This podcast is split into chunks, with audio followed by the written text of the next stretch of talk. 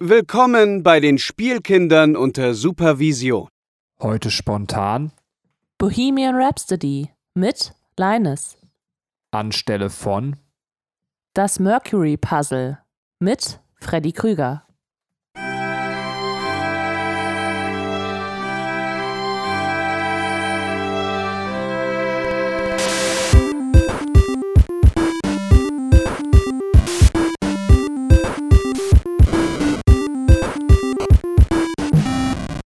Hallo und herzlich willkommen, liebe Zuhörer da draußen an den Endgeräten, zu einer neuen Folge der Spielkinder unter Supervision.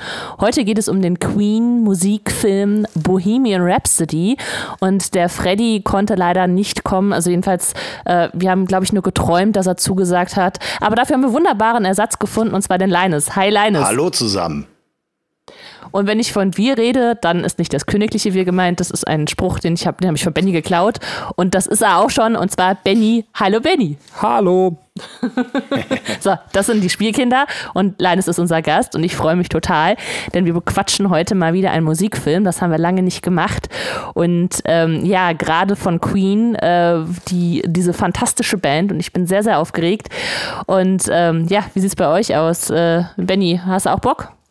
Ja, ich habe absolut Bock. Also tatsächlich äh, große Lust, über den Film zu quatschen. Ich, ich möchte jetzt auch nichts vorwegnehmen, also wie ich den Film fand, deswegen fällt es mir schwer, mehr zu sagen. Ich habe Lust auf jeden Fall, ja.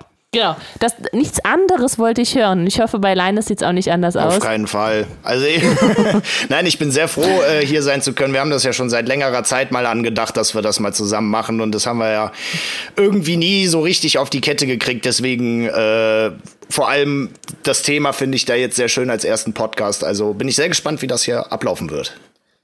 Ja, also ich würde sagen, Entschuldigung, dass ich jetzt gerade einfach die Butter vom Brot nehme, aber vielleicht stellt Linus sich ganz kurz vor, bevor wir zum Film kommen. Ähm, Wollte ich jetzt sagen.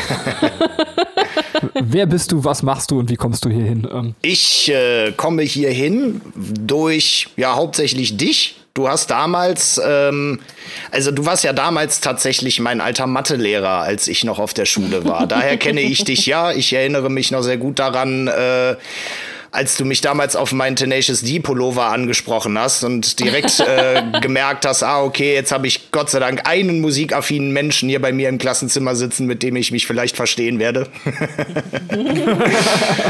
der auch Mathe 15 Punkte immer hatte. Äh, ja, genau. Ganz bestimmt. Nein, und ähm, genau, ich äh, selber habe äh, damals in der Schule schon sehr früh angefangen, Musik zu machen. Ich äh, bin dann auf, der, auf einem Schulfest irgendwann äh, aus der Band AG heraus quasi einer weiteren Band beigetreten, die nennt sich Part of the Crowd. Die wurde dann später äh, zu der bekanntesten Schülerband, wenn man so will. Und darüber hinaus, äh, dann nach der Schulzeit, äh, haben wir dieses Projekt immer weiter fortgetragen. Bis heute mache ich Musik mit diesen Jungs und äh, wir sind mittlerweile in ganz Deutschland mal unterwegs. Und äh, ja, das ist das, was ich heute auch hauptsächlich mache. Ich mache Musik und ich äh, habe auch vor einem Jahr dann angefangen, Musik zu produzieren. Alles Mögliche, alle möglichen Genres von Akustik über Hip-Hop und über Rock. Und das möchte ich auch in Zukunft weiter so fortführen. Deswegen, ja. aber ihr seid natürlich auch, wenn ihr quasi in die Fußstapfen von Echt und ist Tokyo Hotel auch eine Schülerband. ähm, ich, ich weiß es gar nicht, aber bei Echt bin ich mir sicher, dass es eine Schülerband ist. Vielleicht sind die Hansen, also es gibt viele Schülerbands. Ähm, macht ihr durchaus andere Musik? Also ich, äh, möchtest du deine Musik beschreiben? Weil ich finde die tatsächlich, ähm, und das sage ich jetzt nicht nur, weil unser Podcast-Gast bist, relativ ungewöhnlich für die heutige Zeit. Also ich äh, könnte sie jetzt aus meiner Perspektive beschreiben, aber ich finde es eigentlich vermessen. Vielleicht möchtest du das selber als Musiker tun. Ähm, Kann ich gerne machen. Also die Musik, die du von uns kennst, ist ja auch mittlerweile schon recht ältere Musik, wenn man so will. Also äh, wir haben jetzt in den letzten zwei Jahren uns auch musikalisch in viele verschiedene Richtungen noch weiterentwickelt. Was wir früher immer gemacht haben, ist halt klassischer Hardrock. Das ist das, womit wir äh, auch quasi in der lokalen Szene uns einen Namen machen konnten, weil wir eben Musik gemacht haben, die äh, alles andere als zeitgemäß ist, sondern vielmehr das aufgreift, was vor pff, 30 Jahren richtig angesagt war. Und äh, ja, das, das haben wir auch bis heute nie so richtig verloren. Also wir sind äh, einfach Fans davon, äh, klassisch auf die Kacke zu hauen und äh, genau das dann heute mit äh, allen möglichen Subgenres zu verknüpfen, die wir selber auch gerne hören. Und äh, das geht jetzt auch von Stoner Rock bis hin zu ein bisschen Psychedelic. Wir haben letztens einen Synthesizer bei uns im Proberaum gehabt und damit rumgespielt. Das passte eigentlich gar nicht zu uns, aber es hat unfassbar viel Spaß gemacht. und da wir in Zeiten leben, wo man quasi Musik nicht mehr einfach irgendwie von der Band kauft, sondern äh, quasi kostenlos im Internet findet, ähm, wenn man jetzt irgendwie das Gefühl hat, man möchte eure Band hören, gibt es eine Möglichkeit für diese Art von Jugend eigentlich macht ihr ja quasi, wie du gerade beschrieben hast, Musik, die sich äh, schon eigentlich fast anachronistisch ist in der ja. heutigen Zeit. Aber gibt es die Möglichkeit, irgendwie dein Zeug zu finden? Gab ähm. es lange Zeit tatsächlich nicht, wenn man so will. Da konnte man nur CDs von uns kaufen. Aber seit kurzem haben wir unser komplettes Album Time Machine auf Spotify äh, hochgeladen. Das kann man also nice. also, das kann man also auf, nicht nur da, sondern auf allen Streaming-Portalen hören. Amazon Music und äh, dann Apple Music, Deezer, Google Play. Äh, da findet man unser Album Time Machine von der Band Part of the Crowd. Ja, macht das auf jeden Fall. Und dein Hip-Hop-Projekt finde ich ist jetzt, es tut mir leid, dass so viel Werbung kommt, aber wenn alleine es halt so viel macht, kann man auch nicht dafür.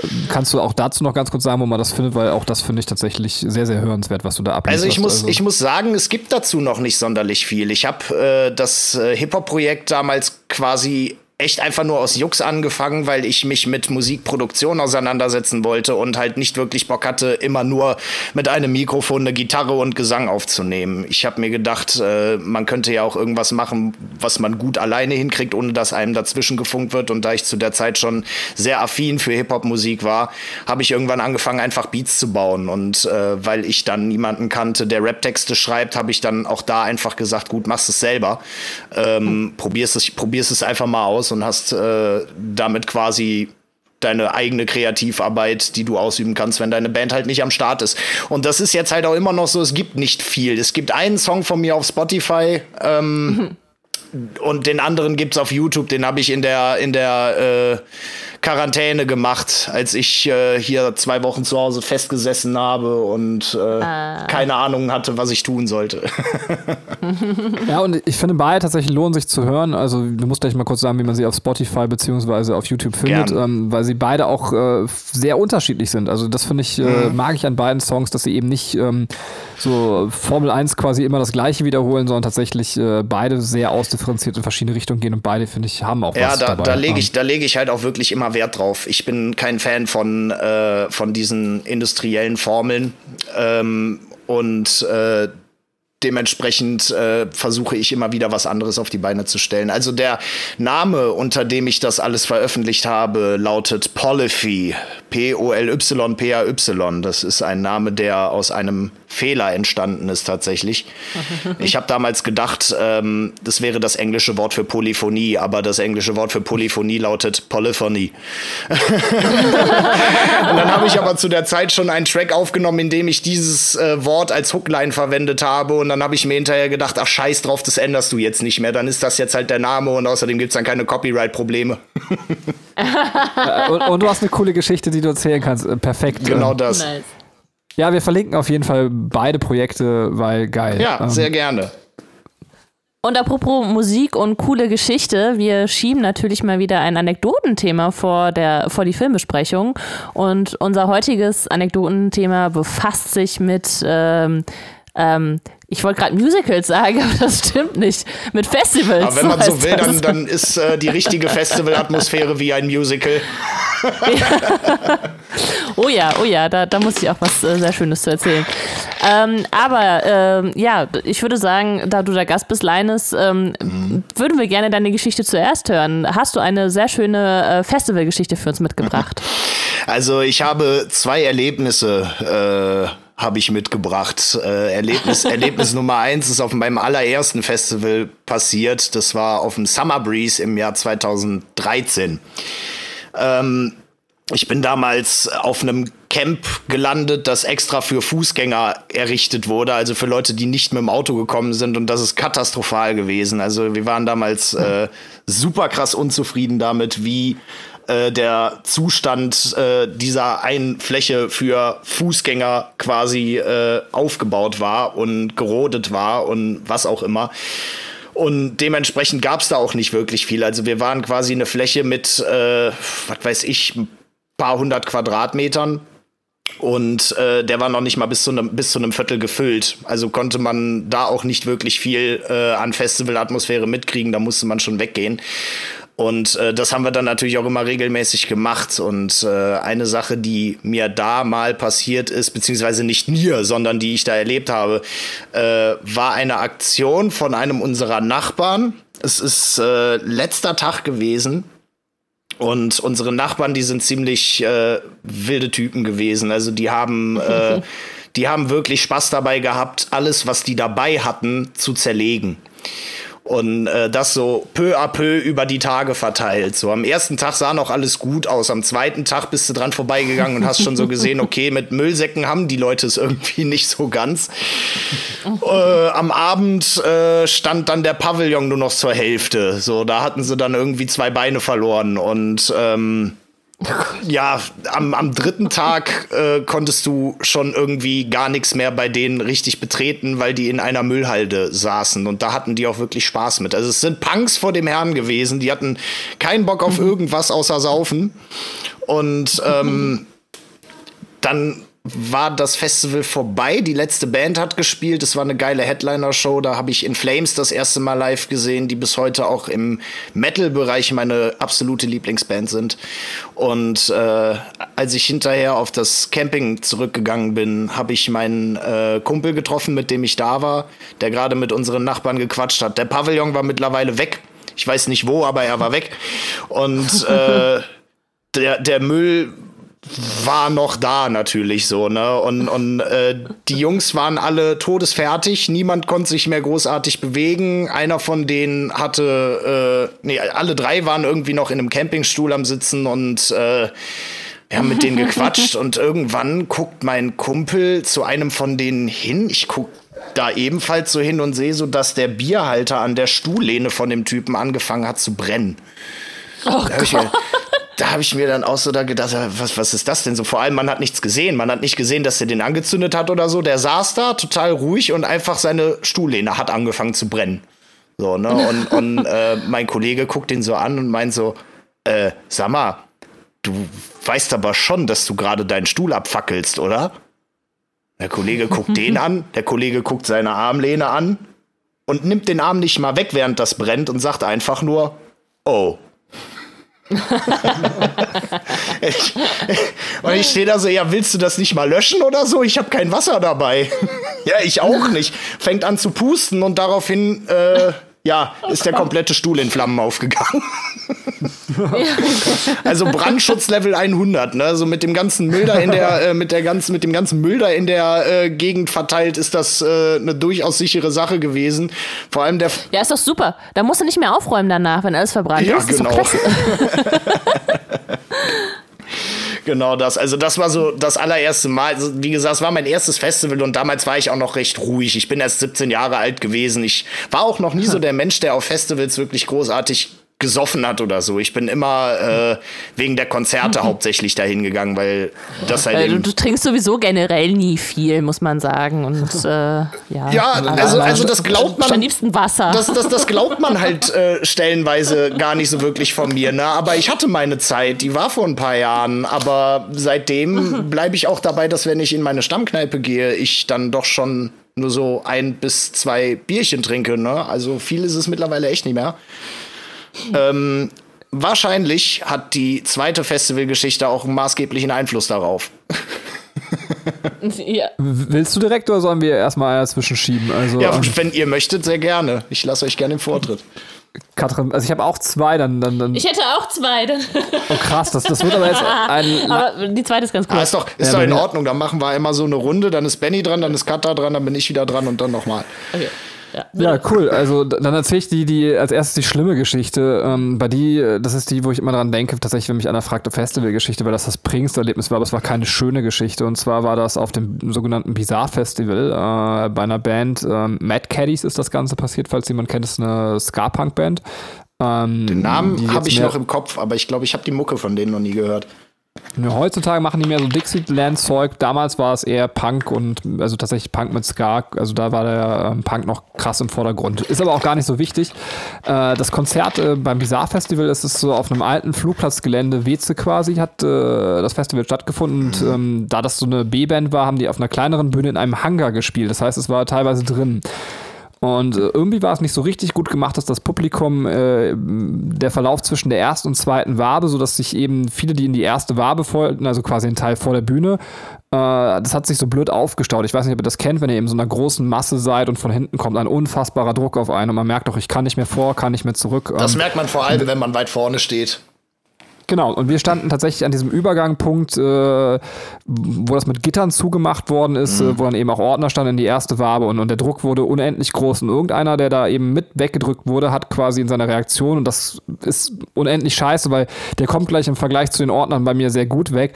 Trotzdem möchte ich mal sagen, ist es einfach eine Asi-Reaktion, die man sich auch eigentlich schenken könnte. Der hat einem der Ordner quasi ins Gesicht gerotzt. Ähm, Boah. Äh, ja, genau, finde ich auch schon unter aller Kanone. Aber die beiden Ordner, also beziehungsweise standen mehr, aber zwei von den Ordner haben sich den Typen dann gepackt und haben den quasi, also einer hat ihm die Hände auf den Rücken gedreht, äh, der andere hat sich schön seine Handschuhe angezogen und hat ihn dann richtig mit der Faust in die Fresse gehauen. Also es war wirklich und, und wir standen da, und, aber in dem Moment könnt ihr euch vorstellen, und das war es dann auch, also ich meine, das Krasse ist auch, was ich für ein gleichgültiger Mensch zu der Zeit gewesen bin. Wir haben dann als Publikum in dem Moment die Ordner völlig überrannt einfach ähm, und wir sind dann auch einfach vorne rein zum Konzert, haben uns irgendwie nicht mehr um die Situation geschert. Ich schäme mich auch so ein bisschen, wenn ich die Geschichte erzähle, weil es alles super extrem war. Ähm, ich hoffe, da ist auch niemand zu Schaden gekommen, aber äh, das war natürlich auch klar in dem Moment, äh, glaube ich, wo dieser Schlag ausgeführt worden ist, äh, dass da eben sowas passiert. Ja. Man muss leider auch sagen, dass viel Konzertpersonal aus der Türsteher-Szene genommen wird und, und ich bin selber schon beim, beim Crowdsurfen gewirkt worden, als ich irgendwie entgegengenommen worden ist. Bin, also das finde ich immer richtig, richtig scheiße, wenn man sagt so, ey, bitte Leute, wenn ihr das macht, dann macht das auch professionell und ich habe auch viele, viele tolle und gute Ordner getroffen. Ähm, man kann diesen Job auch super ausführen. Das ist ähm, absolut ja. richtig. Ich äh, meine, gerade so auf den Festivals, bei denen ich unterwegs bin, äh, auf dem Summer Breeze zum Beispiel, ähm, da sind die Ordner immer sehr selbstironisch, wenn man so will. Da kann man äh, auch gerne mal die Späße mit denen machen und äh, da wird sich auch immer sehr gut benommen. Also ich persönlich hatte Gott sei Dank noch nie so eine Erfahrung gemacht, dass es wirklich mal Stress mit einem Ordner gab. Nicht? Ich auch nicht. ich war, äh, ich wollte eine Geschichte erzählen von meinem, auch von meinem ersten Festivalbesuch. Und zwar ähm, war ich beim Wacken. Yeah. Mein erstes Festival war Wacken. Ich höre aber gar nicht, ähm, also das ist einfach überhaupt nicht meine Musikrichtung. Es war nur so ein Freund von mir, der, ähm, der meinte so, ey, komm doch mit. Und ich so, ja, wenn du mir eine Karte schenkst, komme ich auch mit. Ich glaube, das war 2016, wenn ich mich recht erinnere. Ich glaube, ich war 19. 2016 warst du 19 und das war dein erstes Wacken. Bist du, ich bin da sehr jung. Bist du, bist du dir sicher? Weil ich war 2015 in Wacken so. Hoppala, da habe ich mich schon ein bisschen in den Jahrzehnten vertan. 2006 meine ich natürlich. Ah, okay. Ich lerne alle meine Podcast-Kontakte in der Schule kennen. ähm, naja, auf jeden Fall ähm, hatte der, ich glaube, damals hat ein Ticket noch 70 Euro gekostet. Er hat einfach ein paar Leute zusammengesucht und mir zum Geburtstag so ein Ticket geschenkt. Und ich war so, ja geil, dann gehe ich jetzt mal auf ein Festival.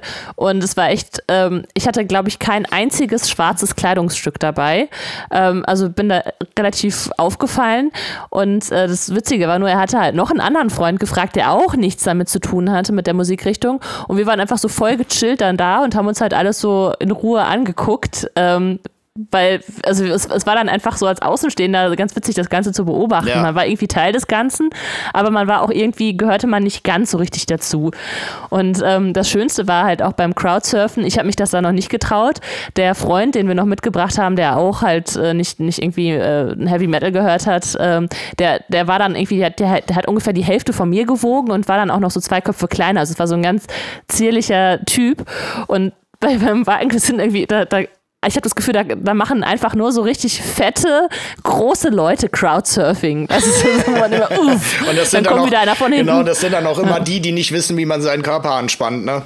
Richtig. Und dann, ähm, dann haben wir den, ähm, haben wir den mit ihm, also er meinte auch so, ach, ich will das jetzt auch mal machen. Dann haben wir ihn hochgehoben und das war so witzig, weil er so, pum, und weg war er. Also er ist so irgendwie über die Leute drüber gehüpft, weil er einfach so leicht war. Ja. Und das sah, das sah sehr schön aus. Das, äh, das ist wirklich noch ein Bild, das ich mir, ähm, das sich bei mir für immer eingebrannt hat, weil es einfach so, äh, dann, dann, kommt irgendwie da so ein schwerer Typ und alle brechen unter dem zusammen und dann, dann, dann der, der einfach so wirklich auf Fingerspitzen so nach vorne geschubst wurde.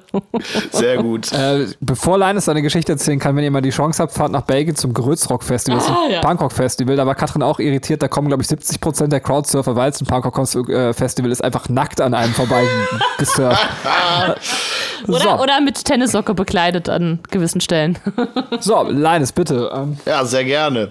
Ähm, also wie ich ja schon gesagt habe, es kann gut sein, dass diese äh, dass dieses Festivalerlebnis maßgeblich dazu beigetragen hat, dass ich meinen Alkoholkonsum äh, über die Jahre immer weiter reduziert habe.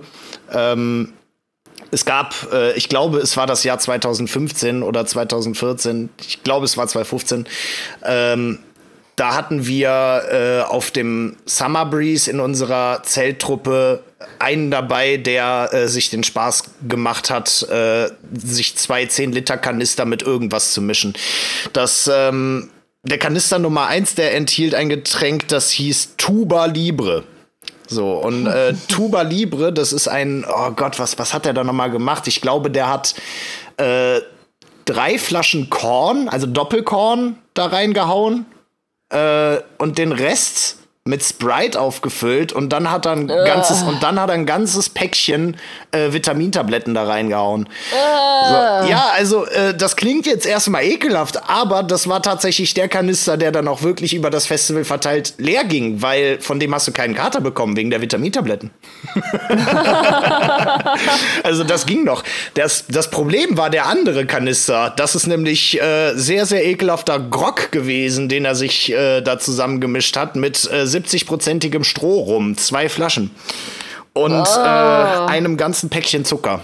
Also das war, äh, das war wirklich nicht mehr schön und das war auch so unfassbar süß und ekelhaft, dass wir das nicht trinken konnten. Das, das war äh, ein Ding der Unmöglichkeit, diesen Kanister leer zu kriegen. Und äh, zu der Zeit hatten wir bei uns einen in der Truppe, das war mein bester Freund. Ähm, der hat zu der Zeit äh, aus Prinzip keinen Alkohol getrunken, sondern saß die ganze Zeit dann immer so daneben und hat Eiskaffee getrunken. So, ne? Und, und äh, ich weiß nicht mehr, wer auf diese Idee gekommen ist, aber irgendjemand hat ihn dann angeschaut und meinte so, boah, kannst du mir mal gerade bitte diesen Eiskaffee geben und gib mir mal auch gerade so einen Becher. So, wir denken uns, er schüttet sich einen Eiskaffee ein, aber nö, erstmal kommt der Grog. Ne? So schön Kanister Grog aufgemacht, äh, zur Hälfte äh, Becher befüllt und den Rest mit Eiskaffee aufgegossen. Trinkt einen Schluck. Und man konnte in seinen Augen sehen, dass er gerade ein Geheimrezept entdeckt hat. So, ne? Also das war schon, schon wirklich, boah, Leute, ihr müsst das unbedingt probieren. So, jeder probiert mal und alle waren gleich auf begeistert und haben gesagt, ich fasse es nicht, wir haben einen Weg gefunden, wie wir dieses Zeug trinken können. So, und äh, wir haben keine fünf Minuten vom Festivalmarkt entfernt gezeltet und sind dann sofort dahin, haben uns 10 bis 15 Pack, äh, Tetrapacks mit so äh, Eiskaffee gekauft, um somit quasi diesen Grog leer zu kriegen. Wir waren so euphorisch, dass das halt böse nach hinten losgegangen ist. Also das hätte witzig werden können, aber das war es nicht.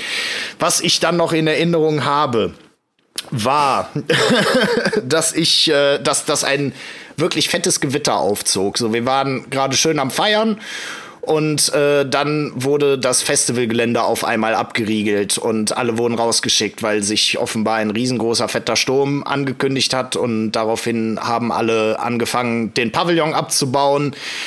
Boah, und, und wir saßen da und konnten uns eigentlich schon gar nicht mehr bewegen. Wir waren wirklich fertig. Und äh, ab da hatte ich dann auch keine Erinnerung mehr, was passiert ist. Als ich dann aufgewacht bin, bin, äh, bin ich in dem Festivalmarkt auf, äh, unter einer Bierbank aufgewacht. Auf dieser Bierbank saß mein bester Freund und meine damalige Freundin.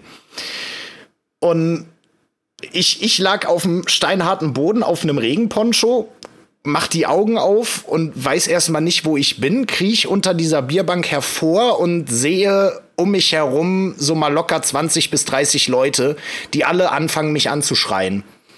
Und, äh, und, und das halt wirklich nicht zu leise, ne? Und, und einige sind auf die Knie gegangen und haben sich vor mir verbeugt und alles und haben gefeiert wie sonst was.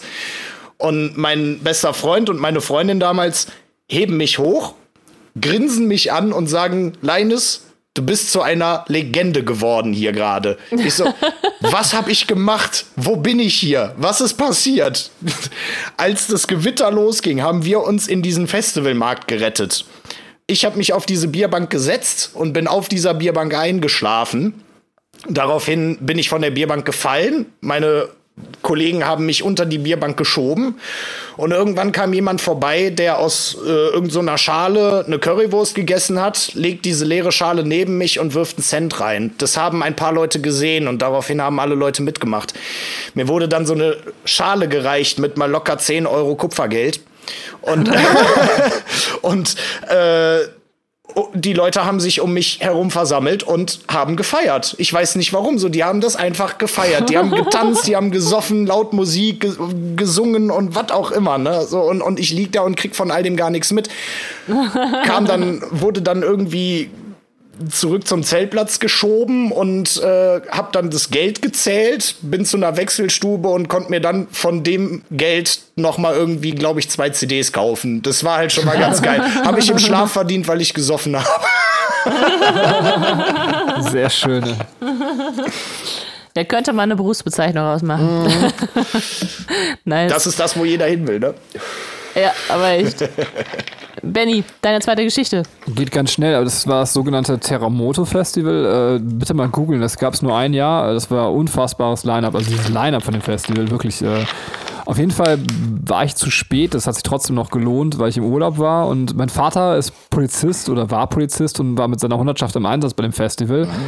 Und der hat dann gesagt, damit du dann gut dahin kommst, das war eine coole Aktion, hat er gesagt, so äh, schicke ich einen Kollegen, der dich dann abholt und, und dich dann eben äh, fährt vom Bahnhof.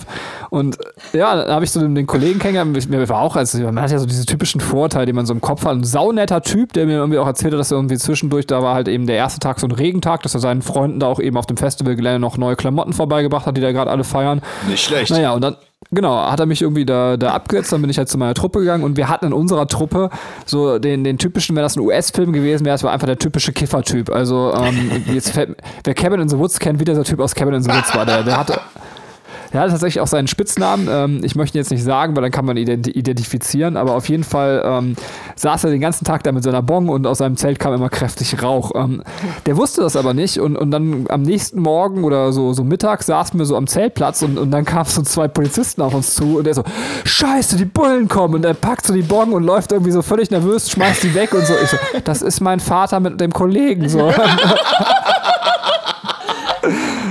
ja, geil. Das war das war sehr schön, seine Reaktion zu sehen. Und äh, das Coole war dann eben, dass uns abends auch irgendwie äh, Becher fürs Festchen ausgegangen sind. Dann sind wir quasi noch zu dem, zu dem Polizisten gegangen und haben uns eben Pappbecher geholt und waren gut versorgt. Also ähm, da haben wir die Polizei mal anders auf einem Festival schätzen gelernt. Ähm, das ist ja. ja nicht schlecht. Coole Aktion. Ja, mein, meine zweite Geschichte ist eigentlich gar nicht, also gar keine Festivalgeschichte, aber äh, sie passt, sie leitet sehr schön zum Thema über. Und zwar, äh, und auch zu meinem Versprecher vom Anfang.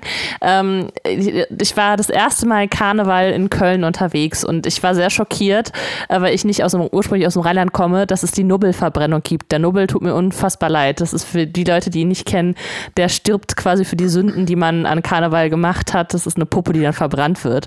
Und irgendwie waren wir dann noch an dem Abend unterwegs und und äh, waren dann irgendwie draußen bei der Nobelverbrennung und dann war da eine, eine Kneipe, äh, wo, wo man noch ein paar Leute gefeiert haben und dann standen wir da so rum und ähm, äh, aus dieser Kneipe kam halt kräftig Musik und dann ähm, ja, kam fuhr ein Auto auf einmal so vorbei und äh, jemand stolperte aus dieser Kneipe raus. Das war ein Typ im Kleid und es lief ähm, Uh, Don't Stop Me Now von Queen.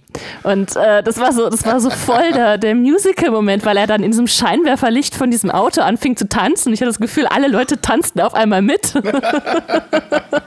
und es war so schön. Und das, äh, ja, das, das hat sich auch in mein Herz gebrannt. Es war, äh, war eine, keine Festival, sondern eine Musical-Erfahrung im Endeffekt. Ja, in so einer Situation und, muss man ja auch ein bisschen Solidarität zeigen, ne? Ja, ja, und das, also, aber jeder hatte dieses Gefühl so, wow, wir könnten jetzt gerade irgendwie auf der Broadway-Bühne stehen. So. Sehr schön. Das passiert jetzt gerade wirklich, oh mein Gott. Ähm, ja, äh, deswegen äh, Queen, ein, äh, ein Begriff äh, mir schon, schon sehr, sehr lange und ich, ich liebe einfach diese Band. Ich, ich finde diese Musik so fantastisch.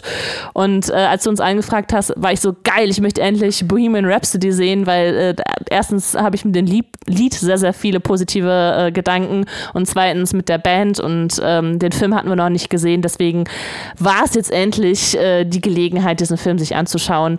Und ähm, jetzt würde ich sagen, kommen wir mal langsam zu Film Filmbesprechung. Wir haben jetzt schon relativ lange gequatscht, aber der Film, der ist jetzt noch wichtig und über den reden wir nämlich jetzt. Ja. Ähm, ich würde es gerne so machen, dass wir erstmal spoilerfrei über den Film sprechen. Und zwar ähm, darf der liebe Linus uns den Film kurz zusammenfassen, spoilerfrei, und äh, eine Bewertung abgeben, wenn er denn mag, auf einer Skala von 1 bis 10. Also nicht zusammenfassen, sondern einfach nur sagen, worum es in dem Film geht. Genau. Weil sonst wäre es ja nicht. Ja, Ja, ja. sehr gerne. Ähm, also in erster Linie äh, halte ich den Film jetzt auch nicht unbedingt für einen Film, in dem man unglaublich viel spoilern kann.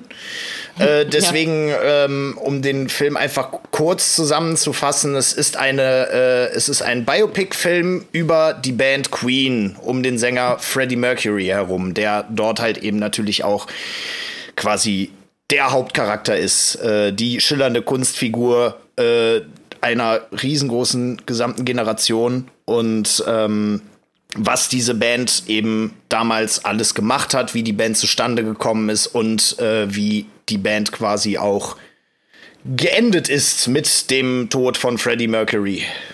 Jetzt hast du doch gespoilert, Oh aber mein Gott, oh mein Gott. ich glaube, das war kein großer Spoiler. Ah, das ist äh, ja gut. Da muss, da, da hätte ich mal drüber nachdenken müssen, so den Tod von jemandem spoilern, das darf man natürlich nicht machen. Wir sagen nicht, dass er ans Kreuz geschlagen worden ist und für unsere Sünden gestorben ist. Genau.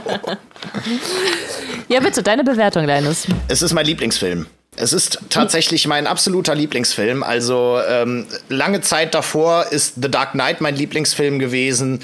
Und ähm, mit Bohemian Rhapsody, den ich da mit unserem Sänger aus unserer Band hier, dem, dem Martin, ähm, zusammen das erste Mal gesehen habe, saß ich mit ihm hier und äh, musste echt mit den Tränen kämpfen, weil der Film einfach von Grund auf super schön gestaltet wurde, mit hammermäßiger Musik, mit hammermäßiger schauspielerischer Umsetzung und ähm, ja, wenn ich eine Bewertung abgeben müsste, würde ich eine volle 10 geben, auf jeden Fall. Ich meine, äh, es ist jetzt kein Geheimnis, dass äh, einige Szenen, ein paar Szenen aus diesem Film nicht der wahren Realität entsprechen. Das ist ja normal, wenn man so einen Biopic-Film macht, dass man, äh, dass man da auch so ein paar Dinge äh, ein bisschen zuschneidert, damit der Film als Ganzes auch trotzdem noch spannend bleibt. Und äh, das hat mich aber keine einzige Sekunde lang gestört. Ja. Okay, ähm, Benny, wie sieht's bei dir aus?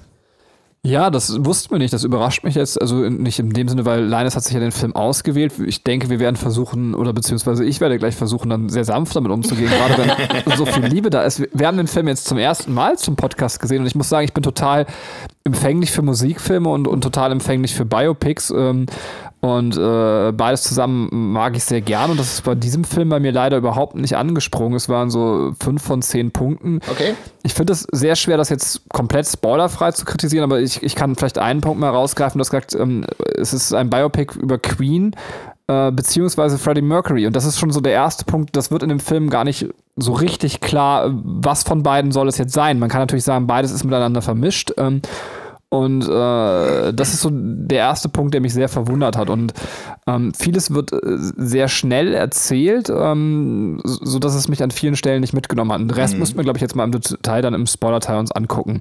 Was fantastisch ist, ist die Musik. Ähm, klar, das ist mit Queen natürlich auch gegeben und äh, auch ähm, äh, das Live- Ach so, das ja, also auch das, was wir an Live-Musik hören, das äh, ist, ist, ist sehr, sehr schön. So, ähm, Diejenigen, die den Film gesehen haben, wissen, was du sagen wolltest.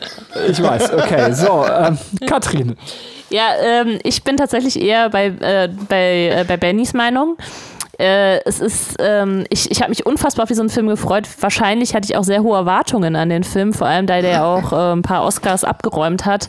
Ähm, war für mich so, okay, das ist jetzt der Queen-Film und dann hatte ich genau, war ich genauso lost, wie Benny es gerade beschrieben hat, dass ich dachte so, ist das jetzt Queen oder Freddie Mercury, aber das ist eigentlich Queen anhand von Freddie Mercury und das ist so, das, das hat irgendwie für mich nicht so zusammengepasst.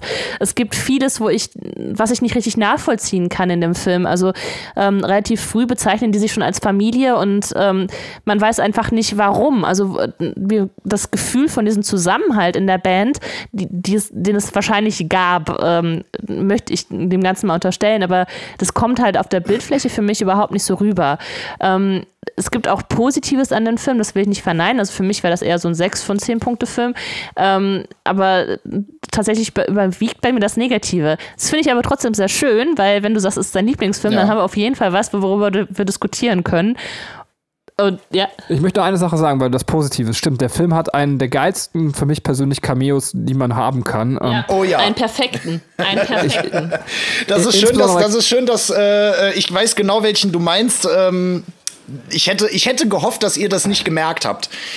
Ich hätte es. weil, weil, tatsächlich der, der Film, also da kommen wir dann gleich zu, auf den angespielt wird, ist für uns beide, für Katrin und mich, ein ganz zentraler Jugendfilm und, und ist auch, äh, hat Bohemian Rhapsody, glaube ich, für uns beide ganz zentral in unser Leben gerückt. Also tatsächlich ähm, ist Bohemian Rhapsody über den Film, der da darauf angespielt wird, quasi so in unser Leben gekommen. Aber wir kommen gleich dazu. Ich liebe diese Szene. Ja, ähm. ja absolut. Okay, dann haben wir jetzt ja schon mal unsere Meinung gesagt. Ich werde jetzt den Spoiler-Alarm aussprechen, dann darf Linus noch mal kurz äh, das, das Ende spoilern. und dann äh, können wir auch gerne in die äh, detaillierte Filmbesprechung kommen und natürlich hauen wir noch ein paar Hintergrundinfos rein, raus. Also bitte Spoiler-Alarm! Okay. Also, wie der Film geendet ist. Äh, der Film endete mit einer ähm, Inszenierung, des wohl legendärsten Open-Air-Konzerts, Schrägstrich Festivals, das jemals irgendwo stattgefunden hat, nämlich Live Aid im Wembley Stadion.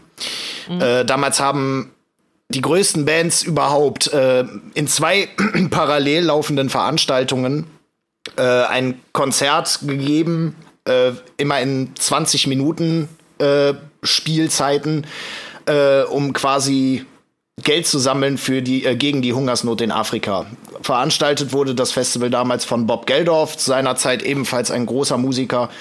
Und ähm, genau dieses äh, Konzert von Queen, das ging damals äh, wirklich ganz groß in die Geschichte ein. Es ist ein hervorragendes Konzert gewesen und genau dieses Konzert hat, haben die Schauspieler in dem Film äh, sehr, sehr detailverliebt äh, filmisch nochmal inszeniert. Und damit endete mhm. der Film dann auch. Und ich muss sagen, daran zeigt sich auch ähm, die Stärke des Films, denn äh, man sieht halt äh, wirklich, wie sich die Schauspieler auch in diese Figuren mhm. eindenken und versuchen, das darzustellen. Ich finde, dieses Feeling vom Live-Konzert kommt 100% rüber. Also gerade diese Live-Auftritte, das ist, finde ich, das, ist das große Positive an dem Film. Ähm, da haben die mich voll abgeholt. Also das äh, ja. Ähm, kann ich auf jeden Fall dann auch nachvollziehen, wenn du sagst, äh, das gehört zu meinen Lieblingsfilmen, wenn, wenn du halt darauf anspielst, weil das, äh, das finde ich war sehr stark an dem Film. Ich spiele halt auf einige äh, Momente in diesem Film an, wenn ich sage, das ist mein Lieblingsfilm. Also ich habe, ich, die Sache ist, es ist bei mir allgemein so ein bisschen wie mit Musik hören. Äh, ich höre Musik immer aus einem ganz anderen Blickwinkel, sagen wir mal so. Ich höre mir auch sehr viel Musik an, die ich selber total scheiße finde. Aus dem äh, aus einem ganz einfachen Grund, ich möchte selber erstens immer nachvollziehen können, was ist es, was Menschen an dieser Musikrichtung, an dieser Band, an diesem Lied etc. pp so begeistert. Und mhm. äh, aus der anderen Perspektive, wie wurde diese Musik produziert? Also äh, wenn man einmal angefangen hat, sich mit Musikproduktion auseinanderzusetzen und man entdeckt für sich, dass, äh, dass das wirklich eine geile Sache ist, dass man Spaß dabei hat, dann kann man Musik nicht mehr einfach so zum Vergnügen hören. Dann konzentriert man sich da drauf, wie ist das gemischt oder was ist das für ein Instrument? Kann man raushören, was für ein Instrument das ist, was für ein Modell das ist? Ne? Hört man da äh, eine Stratocaster-Gitarre, hört man da eine Les Paul-Gitarre so oder, oder was auch immer. Ne? Und, und das ist bei mir dann halt eben so ein kleiner Nerv, wenn man so will. Also meine Freunde zum Beispiel, mit denen ich mich sehr viel über Musik unterhalte, das sind so Sachen, das juckt die überhaupt nicht. Und da muss ich mich immer selber, selber krass zügeln, dass ich die nicht mit meinem Fachchinesisch langweile, weil genau das für mich dann noch mein Begeisterungspunkt ist. Und äh, genauso habe ich halt eben auch diesen Film gesehen quasi. Ich habe hm. äh, aus dem Blickwinkel eines Musikers diesen Film betrachtet und äh, die Szenen, die mich halt eben immer am allermeisten abgeholt haben, sind eben die Szenen gewesen, in denen im Studio gearbeitet wurde oder in denen ja. da im Proberaum gearbeitet wurde, Songs ja. geschrieben wurde. Da saß ich hier und habe ich gedacht, ey, mir fällt alles aus dem Gesicht. Das hat Spaß gemacht zuzugucken einfach. Ja, ja, ja. Da, aber da bin ich voll bei dir. Da ist der Film auch wirklich, das sind die starken Szenen mhm. des Films. Also da bin ich 100% genau. Also diese, diese Studio-Szene ist super geil, wenn, wenn Rockio irgendwie inszeniert und geschrieben wird. Mega geil, äh, wenn das erste Mal die Melodie-Idee inszeniert wird zu Bohemian Rhapsody. Äh, großartig. Mhm. Also, ähm, also tatsächlich immer da, wo Musik im Vordergrund ist, bin ich voll bei dir. Ähm, ja. Genau das ist das Sollen Ding. Nee, bitte deines. Nee, nee, genau das ist das Ding. Äh, mehr wollte ich gar nicht sagen. Das ist.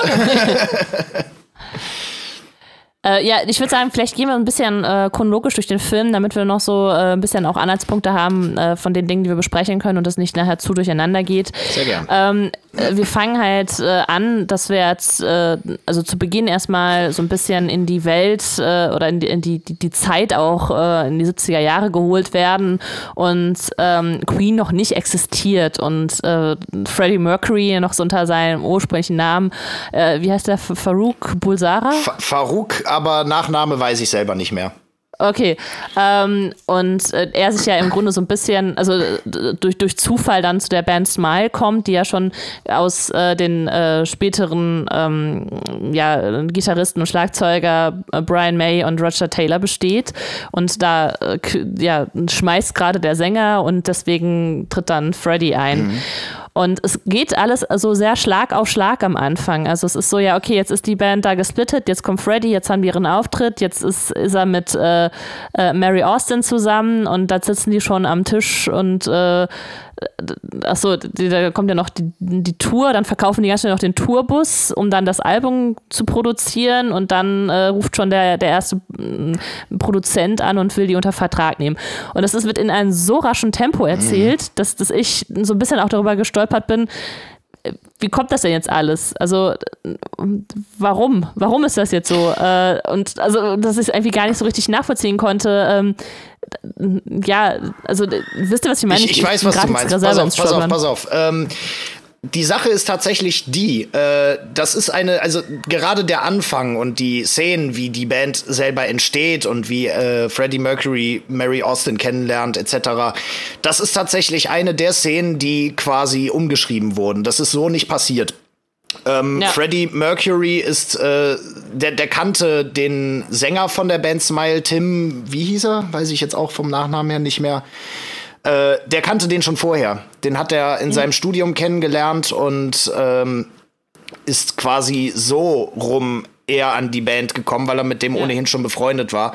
Und äh, tatsächlich ist es auch so, dass ähm, er seine Partnerin auch nicht an dem Abend gleichzeitig kennengelernt hat. Also ja, da haben die Produzenten äh, in dem Film quasi wirklich mal gesagt, wir machen das jetzt Schlag auf Schlag, höchstwahrscheinlich eben, weil man da eben eine so gewisse Zeitpriorität gesetzt hat, dass man sagt, wir mhm. haben äh, so viele Szenen, die wir in diesem zweistündigen Film verarbeiten müssen, da sollten wir uns jetzt nicht an diesen kleinen Details irgendwie aufhalten, sondern inszenieren das einfach. Ja, ich meine, das ist ja auch, äh, eigentlich ist das ja ein guter Gedanke zu sagen, man gibt es jetzt nicht irgendwie minutiös danach, wie es genau gelaufen mhm. ist, sondern man will schon noch eine Geschichte erzählen. Ähm, nur das Ziel ist bei mir da irgendwie vollkommen verfehlt, dass man eben nicht diese Band als, also ich meine, zum Beispiel, ähm, dass John Deacon, der, der dann äh, Bassist ist, wie der auf einmal reinkommt, der ist, also ich habe das gar nicht mitgekriegt, ja. auf einmal ist der irgendwie da. Das war also, super halt unspektakulär, so, das stimmt schon, ja. weil äh, es ist ja auch so, John Deacon war ja tatsächlich der vierte Bassist in dieser Combo. Ne? Und äh, der ist auch nicht einfach mal so gerade bei dem ersten Konzert da dabei gewesen von vornherein. Da gehörte ja. dann auch noch mal schon eine gewisse Menge an Sachen im Hintergrund dazu. Und was ich auch, also ich finde, das, das wird dann auch symptomatisch für den ganzen Film. Also ähm, äh, hat jemand von euch mal die Entdeckung der Langsamkeit zufällig gelesen? Also es ist ein Buch, aber. Ja, ja, im Studium habe ich es gelesen. Da gibt es einen sehr, sehr, sehr strangen Hauptcharakter, zu dem ich nie Bezug finden konnte. Und das ist halt, ja. was bei Freddie Mercury irgendwie passiert. Also er ist super anders. Ähm, und, und das soll er ja auch so sein. Mhm. Das ist, glaube ich, auch bewusst so stilisiert. Aber ähm, obwohl er so anders ist und für den Zuschauer an vielen Stellen auch schwer nachvollziehbar ja. anders, kommt er komplett mit seiner Art durch, aber ohne dass wir als Zuschauer letztendlich erfahren, warum er eigentlich bei anderen Leuten äh, so ankommt. Also ähm, und da, das, das fällt mir halt sehr schwer. Man müsste irgendwie so ein bisschen, dass man mehr, warum findet die Frau ihn toll? Warum läuft das mit der Band so? Also es ist ja auch der erste Dialog, der irgendwie so gezeigt wird. Er wird noch beleidigt wegen seiner Zähne quasi und, und, und, und trotzdem spielt er dann quasi in der Band und das Ganze, klar, da kriegen wir kurz mit, er singt. Aber mhm. das ist so da würde ich gerne so ein bisschen mehr, so ein bisschen seine seltsame Art, dass man einem mehr mitnimmt und erklärt, warum ist er eben, also warum haben die Leute oder wo hat es Klick bei denen gemacht, dass sie den Masterplan von diesem Mann verstanden haben? Also Ja, ja. Das würde ich mir mehr wünschen. Der ist, äh, er ist krass im Zentrum von diesem Film. Also auch das, also es wird ja seine Geschichte erzählt. Also im Grunde, ja, es geht um Queen, aber es geht um ihn. So, also primär wird dann erzählt, wie er dann äh, auch anfängt, diese, diesen Klamottenstil halt. Also ich glaube, er war Designstudent, deswegen hat er sowieso schon mal so einen, Genau. so einen ähm, extravaganten Stil gehabt. Aber dann war ja bei, bei äh, Mary Austin, die, die ja auch äh, Modeverkäuferin war, äh, hat sich da dann irgendwie bei den Frauenklamotten bedient. Ähm, dann äh, der erste Live-Auftritt, wo das mit dem Mikrofon nicht so hinhaut und er den halben Mikrofonständer noch mitnimmt, was dann aber später zu seinem Markenzeichen auch wurde und immer wieder halt aufgegriffen wurde. Und aber die anderen Leute aus der Band, die, ähm, die auch teilweise sehr sympathisch rüberkommen, rücken total in den Hintergrund. Also man erfährt ja auch nie, also irgendwann im Laufe des Films erfährt man, dass sie dann geheiratet haben und vielleicht auch Kinder haben, aber man sieht halt nichts davon. Also es geht immer um Freddy. Und ja, das ist, also ich, ich glaube, mein Problem damit ist, dass, dass es tatsächlich ist, äh, wenn ich an Queen denke, äh, also jetzt vor diesem Film vor allem, ich habe auch keine Ahnung, wer sind die anderen Bandmitglieder eigentlich. Weißt, ich, ich bin, äh, ich schäme mich auch ein bisschen dafür, weil man einfach Queen kennt, aber ähm, ich, ich weiß einfach auch nicht, wer, wer ist denn jetzt alles bei Queen? Dieser Typ mit den Locken. Genau. Und das war's. Und äh, das war so ein bisschen schade. Da hätte ich gedacht, man kriegt einfach auch noch ein bisschen mehr mit. Jetzt habe ich sehr viel gelabert. Linus, möchtest Alles du noch mal ein gut. bisschen was dazu Ja, sagen? ähm, die Frage, die man sich dazu halt eben stellen müsste, ist, ähm, inwiefern äh, ist denn, also, beziehungsweise ich weiß gar nicht, wie ich es richtig ausformulieren soll. Also ich verstehe, äh, was ihr meint, wenn ihr sagt, dass die Band äh, an sich als Ganzes sehr in den Hintergrund gerückt wird und Freddie Mercury halt eben sehr in den Vordergrund. Ich glaube aber, dass das auch wirklich gezielt die Intention des Films war. Wäre das jetzt nämlich nicht so, dann hätte man am Ende, glaube ich, eine Dokumentation. Und ähm, das, äh, das ist, glaube ich, so ein bisschen der Sinn des Films gewesen, eben äh, quasi zu zeigen, was auch speziell Freddie Mercury für ein, äh, für ein unglaubliches Wesen in dieser Band gewesen ist. Man hat ja auch in Interviews, die in dem Film ja auch noch mal in Szene gesetzt wurden, noch mal so gemerkt, ne, er wurde als der Leader der Band anerkannt oder, oder gesehen, sagen wir mal so. Ne? Und er hat ja selber so gesagt, ich bin nicht der Bandleader, ich bin ja nur der Leadsänger. Das ist ein Unterschied. Und ähm, das äh, passiert eben bei sehr vielen Bands. Bei Bands ist es grundsätzlich so, dass der Frontmann halt eben der Frontmann ist und mit diesem Frontmann kann eine Band stehen und fallen. Und ähm, gerade bei Queen ist es nun mal ganz einfach auch so, dass, äh, dass die Show durch Freddie Mercury gelebt hat. Ne? Und Ja, äh, deswegen ähm, kann ich schon verstehen, dass der Film halt eben seinen Fokus auf genau diese eine Kunstfigur gesetzt hat, weil äh, wenn ich es mir halt eben vorstellen würde, wie es sein würde, wenn die ganze Band äh, gleich viel Thematik in dem Film hätte, ist halt eben die Frage, hätte man, was hätte man sich dafür noch einfallen lassen müssen? Wenn Roger Taylor oder wenn Brian May zum Beispiel noch eine zusätzliche Story in dem Film bekommen hätten, was hätten die denn da eigentlich zu erzählen gehabt oder so? Ne? Das äh, kann man ja auch nicht sagen, weil äh, was man ja weiß, ist, dass Queen äh, in der Band halt eben auch sehr viel darüber reden, was Freddy eben für eine Person ist. Das merkt man auch in echten Interviews. Und äh, deswegen ist der Typ halt eben der Vordergrund schon immer gewesen. Also war das nie mein, war das nicht mein Problem mit dem Film, sagen wir mal so. Aber ich, da bin ich auch wirklich voll bei dir, weil, also ihr habt das jetzt beide nochmal gesagt und das ist auch das, was tatsächlich auch im Alltag immer schon bei Queen passiert ist, dass man Queen selber schon im Kopf immer auf Freddie Mercury quasi ähm, reduziert hat, Richtig, leider. ja, ja. Es, ist, es sind halt nicht die Beatles, also muss man halt einfach mal so sagen. Genau. Und es gibt halt so, es gibt halt so Bands, ne? Ich sag mal, ich kenne auch nicht den Bassisten von Part of the Crowd. Ähm, so, äh, Ja, aber das wäre zum Beispiel auch so eine Sache, ne? Äh, Wenn, wenn ich halt dran denken würde, dass, äh, wenn ich mir mal vorstellen würde, meine Band wäre jetzt eine große Nummer, so, ne?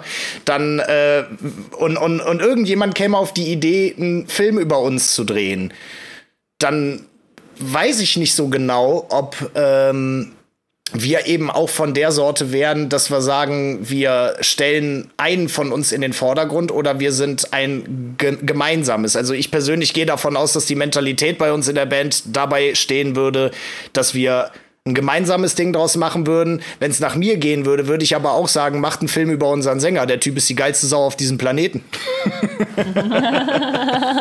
Mhm, Kann ich bestätigen, ist eine Rampensau, aber die anderen auch. Also, Ja, danke schön.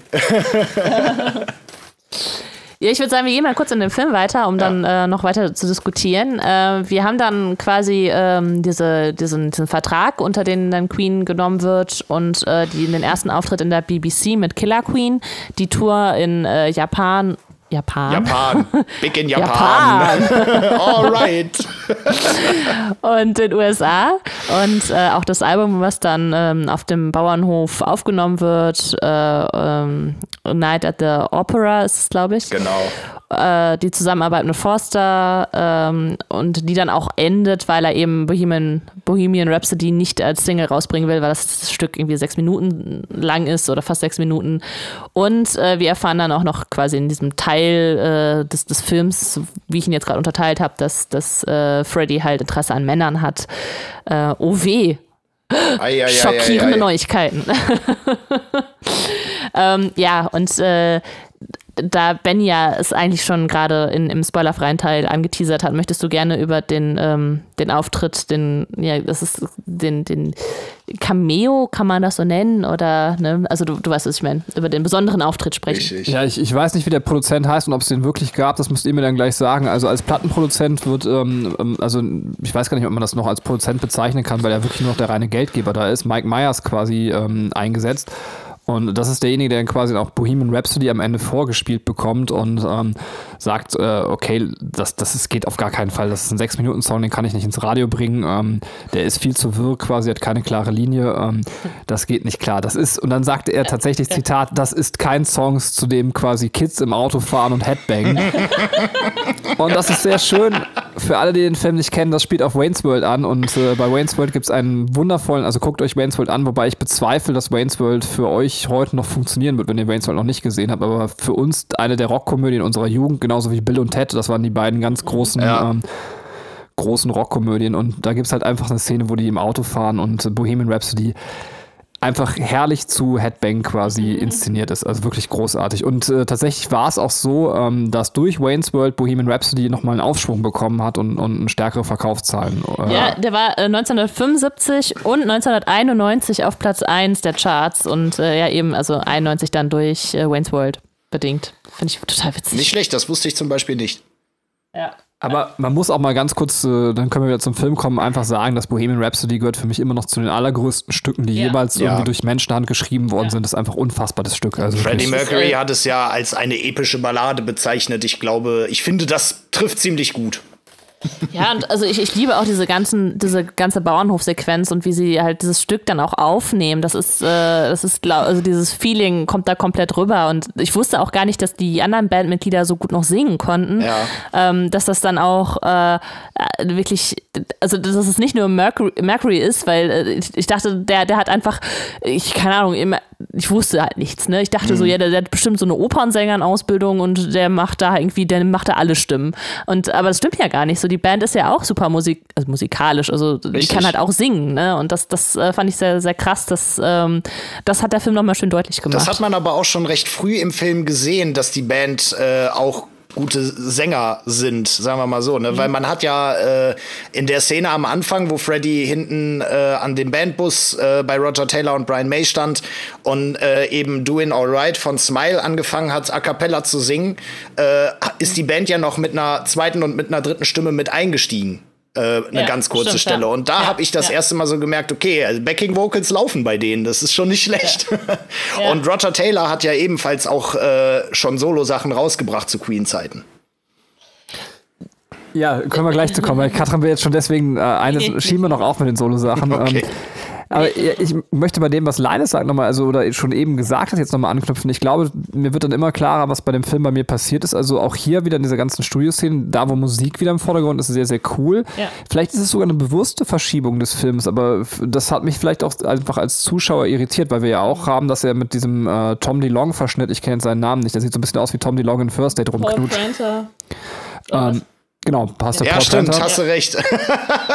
Und äh, wir sehen tatsächlich so äh, auch den Stre also kurzen Streitszene der Band und sowas. Und das ist alles so, das, das wird nie so richtig weiter erzählt. Das kriegen wir immer nur so angedeutet. Ähm, das fehlt mir tatsächlich. Ja. Aber wieder, wenn wir dann eben den, den, den akribischen Arbeiter sehen, der irgendwie dazu zwingt, zum 540. Mal, wenn das äh, Band schon längst irgendwie äh, aus ist, äh, äh, eine Aufnahme zu machen, das, das liebe ich. Das ist wirklich Ja. gut, diese Szenen. Also. Ja, ja, es ist, äh, ich glaube, äh, weil in diesen Studioaufnahmen kommt halt auch so ein bisschen das rüber, was im restlichen Film noch fehlt, äh, die Beziehung der Charaktere untereinander.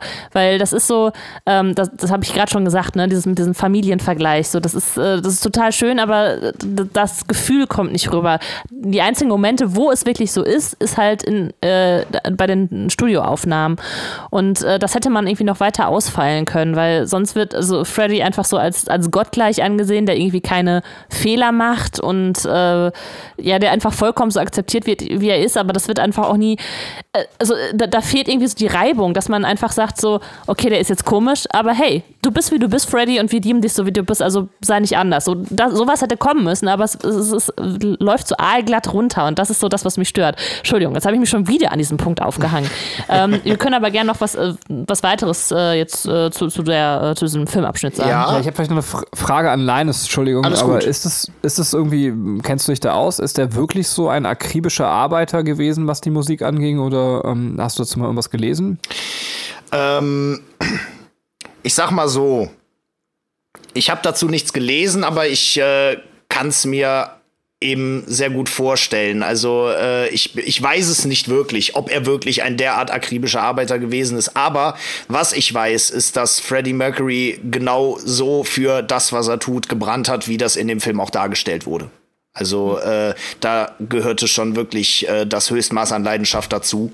Und ähm, eben auch sehr, sehr viel Gewagtheit und Mut, ne? weil genau das braucht man eben auch, wenn man so etwas derart knallhart durchziehen will.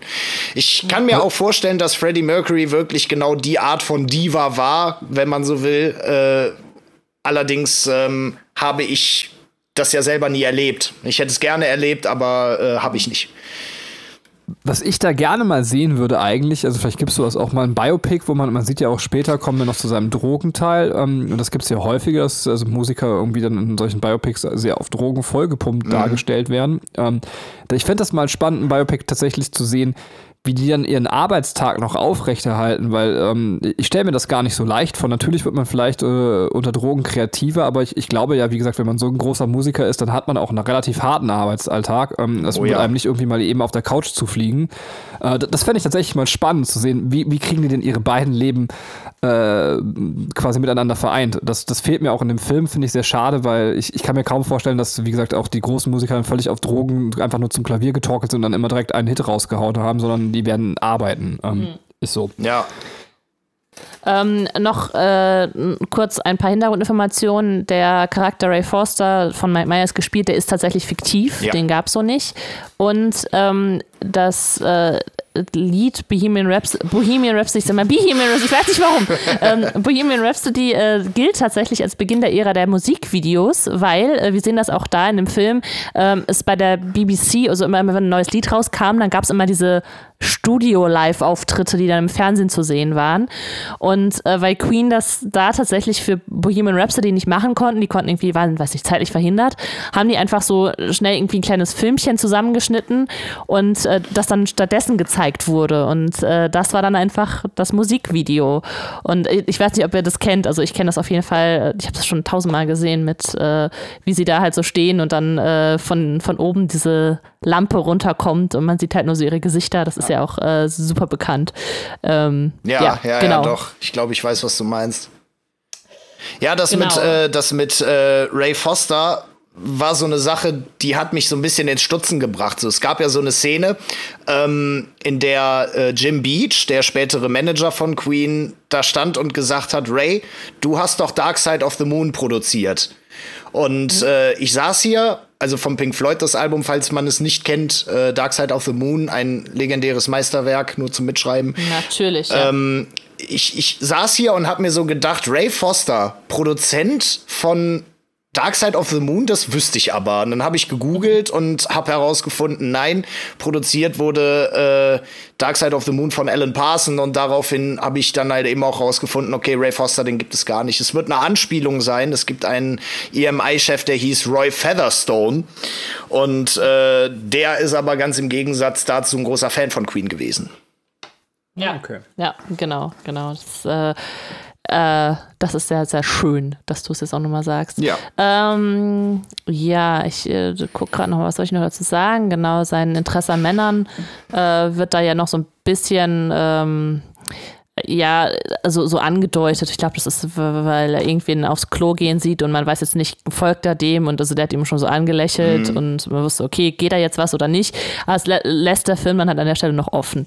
Ähm ich, fand, ich fand die Szene aber eigentlich ganz geil. Also eben, weil es auch so äh, angespielt wurde, dass diese ja. Toilettentür zugeht und man sieht halt den Men-Schriftaufzug ja. da. So, ja. ne? Also da wusste man halt schon, okay, ich weiß genau, in welche Richtung das geht. Das ist natürlich sehr schön filmisch inszeniert, ja. muss man auch sagen. Ne? Dass, dass man äh, jetzt sagt, okay, man hat einen Charakter, der sich noch unsicher ist in seiner Sexualität mhm. und jetzt einfach davor steht und nicht weiß, ob er durch diese Tür gehen soll. So, ne? genau. Ne? Ja. Ähm, ja, wie, wie, findet übrigens den Darsteller? Äh, ich, keine Ahnung, wie man ihn ausspricht. Ich sag jetzt einfach Rami mal. Malek. Oder also, Rami so Malek. Wirklich, ja, ich. genau. Ich, ich, hätte ja auch Rami Malek gesagt. Ich hätte jetzt Rami gesagt, weil äh, ja. er ja, glaube ich, auch. Ähm, ah, wo kommt der denn eigentlich her? Wisst ihr das? Nee, also ich hätte jetzt irgendwie, also der wird wahrscheinlich ähm, Nee, ich weiß, ich will jetzt gerade Amerikaner sagen, aber es stimmt wahrscheinlich auch nicht. Wahrscheinlich ist er Engländer mit indischem Ursprung oder irgendwie sowas. Das kann ich, sein, keine ja, Ahnung, ich weiß, weiß ich es nicht. nicht. Ich google mal parallel. Ja, google das mal parallel. Ich, ich fand das sehr schön. Ich habe das äh, irgendwo mal äh, als äh, irgendwo, irgendwer im Internet hat das mal gesagt, dass er immer so aussieht, als würde er versuchen, leise Chips zu essen. Und das ist, also wenn man ihn sich so anguckt, also jetzt halt ohne, ohne die äh, Mercury-Szene, das sieht das ist echt so, das sieht aus, als würde er so ganz leise versuchen, so, hat irgendwie so einen süßen Mund und dann ist es immer so. Ja, ja. ähm, ich, ich, mag ihn, ich mag ihn eigentlich sehr gerne als, äh, als Freddy-Darsteller, allerdings ähm, weiß ich, dass am, ganz am Anfang der Produktion äh, tatsächlich auch äh, schon quasi angefangen wurde ähm, mit Sasha Baron Cohen. Ich hoffe, ich habe den jetzt richtig ausgesprochen. Also der Typ, der auch Borat gemacht hat und äh, weiß nicht, Ali G und keine Ahnung, ja, ja. Ne? also man kennt den Typen. Ähm, und der sieht für mich auch aus wie Freddie Mercury. Malek ist halt so, ähm, ja, er will ihn darstellen und er imitiert ihn auch sehr gut, aber er sieht ihm halt nicht ähnlich. Und äh, ich finde es so schade, dass Cohen das halt nicht gemacht hat, weil äh, da gab es dann am Set anscheinend irgendwelche künstlerischen Differenzen, was auch immer. Ähm, und dann, ja, ist er halt nicht, äh, also hat er dann das Set verlassen, äh, was ich sehr, sehr schade finde. Allerdings liegt zwischen Malek und Cohen auch zehn Jahre Altersunterschied und äh, das wäre dann vielleicht auch ein bisschen schwieriger gewesen, den, den jungen Freddie Mercury darzustellen, weil ich glaube, mhm. am Anfang war der vielleicht 20 Jahre alt oder so. Ne? Gut, da gibt es ähm, natürlich ja. äh, Maskentricks. Also ich glaube. Ja, da hast du auch wieder recht. Äh, ich ich, ich denke mal, sehr, sehr viele deutlich ältere Schauspieler als die Rolle äh, ja. haben da schon gute Arbeit geleistet, beziehungsweise die Maske hat da schon gute Arbeit geleistet.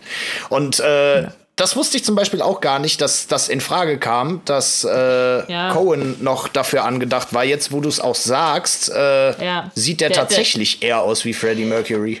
Ja, der, der, der ist einfach, also der, der wäre perfekt. Ne? Ich mag ihn halt auch unfassbar gerne. Mhm. Ähm, der, der Film, äh, die, der hat, der ist schon 2011 oder 13 oder so, das ist er glaube ich schon gestartet äh, mit mit Cohen, also dass die dann angefangen haben zu produzieren und dann äh, gab es dann nochmal den Cut und im Endeffekt war es dann glaube ich 17, 16, 17 oder so, dass sie den dann gemacht haben. Ich glaube, 2018 kam da raus. Ja. Also, ne, das, da war dann einfach, dass die nochmal dann suchen mussten nach einem Schauspieler.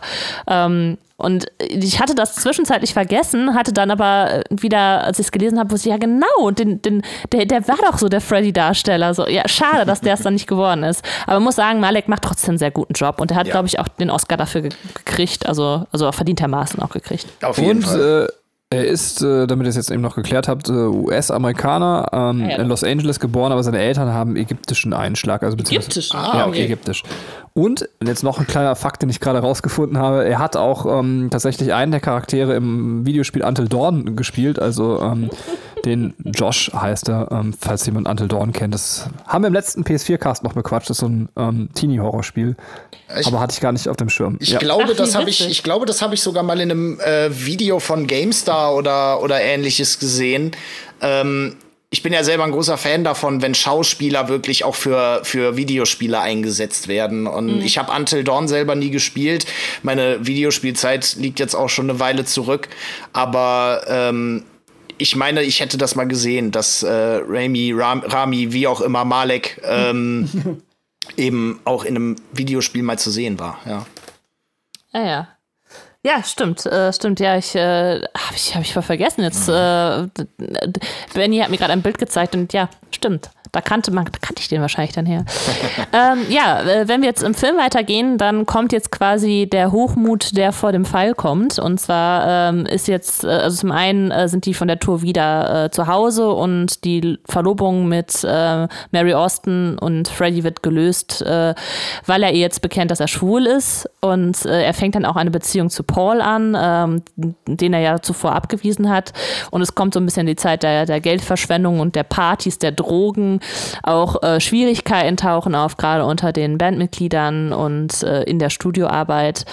Und ähm, ich würde sagen, ja, das, das Ganze mündet dann halt in diesem Interview, äh, das wir auch gerade schon mal angesprochen haben, mhm. als das Album Hot Space rauskam und äh, Freddy auch äh, ein bisschen angegriffen wird, eben, also weil seine Homosexualität halt ähm, in den Medien noch angekommen ist und man ihn jetzt auch darauf anspricht.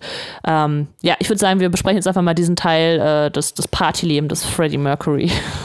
Gute Idee ähm, Leines, ähm, magst du anfangen? Boah, wo fange ich denn da am besten an? Also äh, ich muss zu meiner, äh, äh, zum, ich muss selber gestehen, dass ich äh, diese Szenen beim ersten Mal gucken ausgeblendet habe. Es gab noch einen, es gab noch einen Moment, da hat mich äh, irgendwann mal unser Gitarrist angeschrieben, als er äh, selber den Film gesehen hat und hat mich angeschrieben, meinte so, sag mal, hat Freddie Mercury Drogen genommen? War der drogenabhängig? Ich so gesagt, äh, äh, äh, äh, weiß ich nicht, ich glaube nicht. so, ne? Und, und ähm, als ich den Film dann jetzt letztens noch mal gesehen habe, habe ich mir so gedacht, uh, mein Gott, so, der hat ja doch schon reingehauen, wenn er wollte, ne? also, ja. ähm, nee, was wolltest du sagen? Sag mal. Äh, nee, also ich glaube, das ist immer so eine, so eine Frage der Zeit, glaube ich. Also gerade so 70er, 80er Jahre ähm, Ach Quatsch, das ist immer so. Also immer wenn irgendwer berühmt wird, nimmt er doch Drogen, oder? Ja, das hat sich, das hat sich also, eigentlich bis heute nie geändert. Also ja. äh, große Stars äh, die führen ein sehr stressiges Leben und Freddie Mercury sagt es in dem Film ja auch ziemlich genau auf den Punkt. Äh, ein Leben wie solches lässt sich manchmal nur unter Narkose richtig aushalten, so, ne? Und mhm. ähm, das ist halt eben etwas, wo ich persönlich sage, ja, mein Gott, ähm, entweder du hast die Willenskraft dazu oder du hast sie halt eben nicht. Und wenn du halt einmal damit anfängst, dir das Leben mit äh, Konsumgütern dieser gleichen irgendwie leichter zu machen, schwieriges ja. Thema. Äh, jeder ja, ist sich selbst der Nächste, sagen wir mal so. Ja. Außer Farin Urlaub, der nimmt keine Drogen. Wir, wir haben daraufhin mal nämlich überlegt, welche Stars, äh, also wo man das definitiv weiß, dass die nicht irgendwie äh, Kontakt mal zu Drogen hatten oder Drogen nehmen und äh, jemand, der sich halt krass dagegen ausspricht und äh, der halt immer super clean ist, ist ja. Farin Urlaub und mehr sind uns nicht eingefallen. Aber, aber, aber, stimmt das oder ist das einfach so ein Gerücht, was er in die Welt gesetzt hat und das jeder glaubt? Das kann natürlich auch sein. Das, ne? das, das muss ich sagen, weiß ich nicht. Also ich äh, könnte es mir bei Farin Urlaub vorstellen, dass er halt eben ein sehr cleaner Typ ist, weil wenn man sich den mal anguckt, der äh, ist ein topfitter Typ, auch für sein aktuelles Alter noch. Der sieht ja. nicht wirklich anders aus, als so, wie er schon immer ausgesehen hat. Und äh, seine Stimme hat sich nicht verändert. Äh, und dementsprechend könnte ich es mir schon vorstellen, dass er äh, da sehr clean ist. Und wenn man das Gegenbeispiel braucht, guckt man sich dann Bela B an. Ja, also. genau das, genau das. Richtig. nee, es gibt tatsächlich noch einen äh, deutschen, einen deutschen Rap-Künstler, bei dem ich das nicht gedacht hätte, dass er auch äh, so clean ist. Also er hatte schon Kontakt mit Drogen. Ähm, aber er hat äh, die Drogen nie so genommen, wie seine Kollegen das gemacht haben, nämlich Raf Kamora, falls euch der Name was sagt. Ja, krass. Also das hätte ich jetzt auch nicht gedacht. Raf Kamora also, ähm, ist ein äh, sehr, sehr, sehr hart arbeitendes Tier. Und äh, er ist ja, äh, er ist ja gar nicht mal Teil von der 187 Straßenbande. Er ist quasi der Manager, der es geschafft hat, mit Bones MC äh, eben komplett durch die Decke zu gehen. Wobei du halt bei Bones MC auch da wieder das Gegenbeispiel hast. Ne? Der Typ hat Spaß dabei, auf Instagram Stories äh, Dirty Sprite zu posten und äh, was auch immer, während du halt eben bei Raf Kamora jemanden hast, der sagt, ey, ich gebe gebe das offen zu. Auch ich habe damals äh, mal mit Drogen gehandelt, so, ne? Und ich habe auch eine lange Zeit gekifft. Aber mittlerweile äh, kann ich das nicht mehr machen, weil mich das bremst, so, ne? Und äh, da habe ich lieber meinen Körper zu Stahl trainiert und äh, rauche jetzt nur noch CBD. Was zur Hölle ist CBD? CBD ist THC-loses Gras. Ah, wow. Du weißt nicht, was, du weißt nicht, was, das kriegst du am Kiosk. Habe ich noch nie gehört. Also es, es gibt THC-loses Ja, Gras. ja, aber ja. egal. Es führt weg vom, vom, von Ja, äh, ja. Bohemian Rhapsody. Passt schon. nee, nur mal, nur mal so als Hintergrund. Ne? Also es ist quasi, aber Entschuldigung, es ist äh, wie alkoholfreies Bier. Ähm, Richtig, Ja, ähm, genau. Ja. wusstest du das? Also Naja, ich, ich trinke immer alkoholfreies Bier. Ich trinke immer jeden Abend ein alkoholfreies Radler zum Abendessen. Und dann, äh, wenn ich dann mit, mit unserem Sony-Mann ähm, die Pfandflaschen wegbringe, dann schmeiße ich immer so 20 leere Bierflaschen in diesen Container rein und fühle mich total schlecht. Aber es ist alkoholfreies Radler. Es ist echt nicht schlimm. Äh, nee, aber das mit dem THC, CBD, R2D2-Ding kenne ich nicht. R2D2-Ding, genau, gute Idee. ähm, genau, führen wir, gehen wir zurück zu Bohem Bohemian Rhapsody. Es tut mir leid. mir echt leid. Rhapsody, Ich passt. weiß auch nicht warum. Alles gut. Die, äh, die Beziehung zu, zu Mary Austin fand ich, äh, also äh, es wird halt, ähm, so, also, es ist nicht klar, also es soll nicht klar sein und ich finde, es ist auch gut dargestellt, dass es so total verwirrend ist, was, was jetzt in ihm eigentlich vorgeht, weil ähm, er sagt, keiner kennt mich so gut wie du. Es wurde eine sehr innige, schöne Liebesbeziehung irgendwie aufgebaut und jetzt ist so, okay, jetzt bin ich aber schwul, was machen wir denn jetzt? Also, weil die Gefühle zu ihr sind ja auch nicht auf einmal weg. Es ist so, ähm, er, er sagt ihr ja auch nochmal, ich, ich glaube, ich bin bi und sie sagt so, nein, Freddy, du bist schwul. So, du, du, es ist, du bist, ne, also ich weiß auch nicht, woher sie dieses Wissen auf einmal nimmt, aber sie ist ja super überzeugt davon. Ich glaube, das ist ein Gefühl. Also ich kann es ja. nicht, ich kann es nicht äh, bestätigen, weil ich noch nie in so einer Situation war. Aber ich könnte mir vorstellen, dass es ein Gefühl ist. Gerade, gerade wenn Ja, man also halt eben so eine innige Beziehung geführt hat oder immer noch führt, Ja. dann äh, kennt man den jeweiligen Partner irgendwann. Und wenn man dann wirklich merkt, da ist was äh, nicht in Ordnung. Und mit Bisexualität geht ja auch einher, dass, äh, dass das Interesse, auch körperliche Interesse äh, am Partner trotzdem noch da ist. Offenbar war es da halt wirklich gar nicht mehr da. Deswegen könnte ich Ja. mir schon vorstellen, dass sie das einfach gemerkt hat, gefühlt hat. ja. ja. Fällt diese Lichtszene schon in, in, Ja, in den ja, Block ja, ja. rein. Ich finde, das ist für mich eine der krassesten Szenen gewesen, weil ich, da habe ich, da bin ich wieder bei meiner Entdeckung der Langsamkeit-Vergleich, ähm, dass, er- dass er fast schon so wirkt, als wenn er eine emotionale Behinderung halt hätte, so dass er überhaupt nicht merkt, was macht es jetzt mit dieser äh, Frau quasi, dass ich mich von ihr getrennt habe, beziehungsweise dass ich jetzt schwul bin. Und, und, und er das auch noch total irgendwie so, im, im Film wird das ja so dargestellt, ähm, dass er es eigentlich so als positiv gerade empfindet. Und, und das habe ich mich halt auch gefragt. Also ich weiß nicht, ob ihr darüber was gelesen habt. Ist der reale Freddie Mercury, hatte der quasi so, so eine Art emotionale Behinderung oder konnte nicht gut mit Menschen umgehen und hat das nicht gemerkt oder haben die das einfach im Film so interpretiert? Ähm, Also, Ich weiß darüber nichts. Äh, Gute Frage. Ich weiß darüber auch nichts. Ähm, nee, kann ich nichts zu sagen. Dafür müsste ich ihn kennen. Ähm, vielleicht, um noch das noch mal ein bisschen klarer zu machen, äh, die Szene, die du meinst, Benny, ist ähm, mit der Lampe. Also er hat äh, Mary Austin ein Haus direkt neben seinem geholt. Also er hat sich ziemlich viel Geld auch ausgegeben. Und äh, dann ruft er sie an und sagt, mach mal deine Lampe an. Und dann macht dann kommunizieren sie so ein bisschen quasi über die Lampe. Also sie, sie sehen sich, aber sind halt auf Distanz. Also das soll vielleicht äh, diese Szene gerade nochmal verdeutlichen. So, ähm, ne, also ich sehe dich, du bist irgendwie bei mir, aber wir sind doch einfach viel zu weit weg, um zusammen was zu machen. Und äh, äh, es geht so ein bisschen, glaube ich, auch da darum, sich voneinander zu lösen. Und äh, sie ist natürlich irgendwie wesentlich trauriger und verzweifelter als er, weil äh, sie das Ganze von einer ganz anderen Basis aus durchmacht, während er sich jetzt ins Partyleben stürzt und äh, ja seine ähm, seiner, also ich glaube, selber für sich akzeptiert, der ist jetzt homosexuell und äh, das dann halt auch auf einer, einer extremen Weise halt irgendwie auslebt und dann irgendwelche äh, glamourösen Partys feiert, wo er sich als, als König noch darstellt. Also irgendwie steigt ihm das alles so zu sehr zu Kopf. Ja. Also auch gerade der Ruhm, glaube ich. Ähm. Also ich kann mal so sagen, ähm, man, man muss sich ja halt immer, also vielleicht beantwortet das auch Bennys Frage so ein kleines bisschen, man äh, muss sich ja auch einfach immer mal vorstellen, was für ein Leben führen diese Menschen, beziehungsweise speziell jetzt Freddie Mercury. Da bist du halt eben einer der größten Stars auf diesem kompletten Planeten. Und wenn das passiert, dann äh, schränkt sich die Gesamtheit der Menschen, auf die du dich wirklich verlassen kannst, die du als deine Freunde, deine Familie oder deine Partner ansiehst, auf das absolute Minimum. So, ne? Also das äh, wird dann wirklich sehr, sehr dünn, sehr, sehr eng. Und ich kann mir schon vorstellen, dass wenn man in so einem Leben wenn man so ein Leben lebt, dass man dann schon eine gewisse emotionale Behinderung entwickeln kann oder eine Persönlichkeitsstörung zum Beispiel. Also viele Künstler entwickeln im Laufe ihrer Karriere auch Persönlichkeitsstörungen.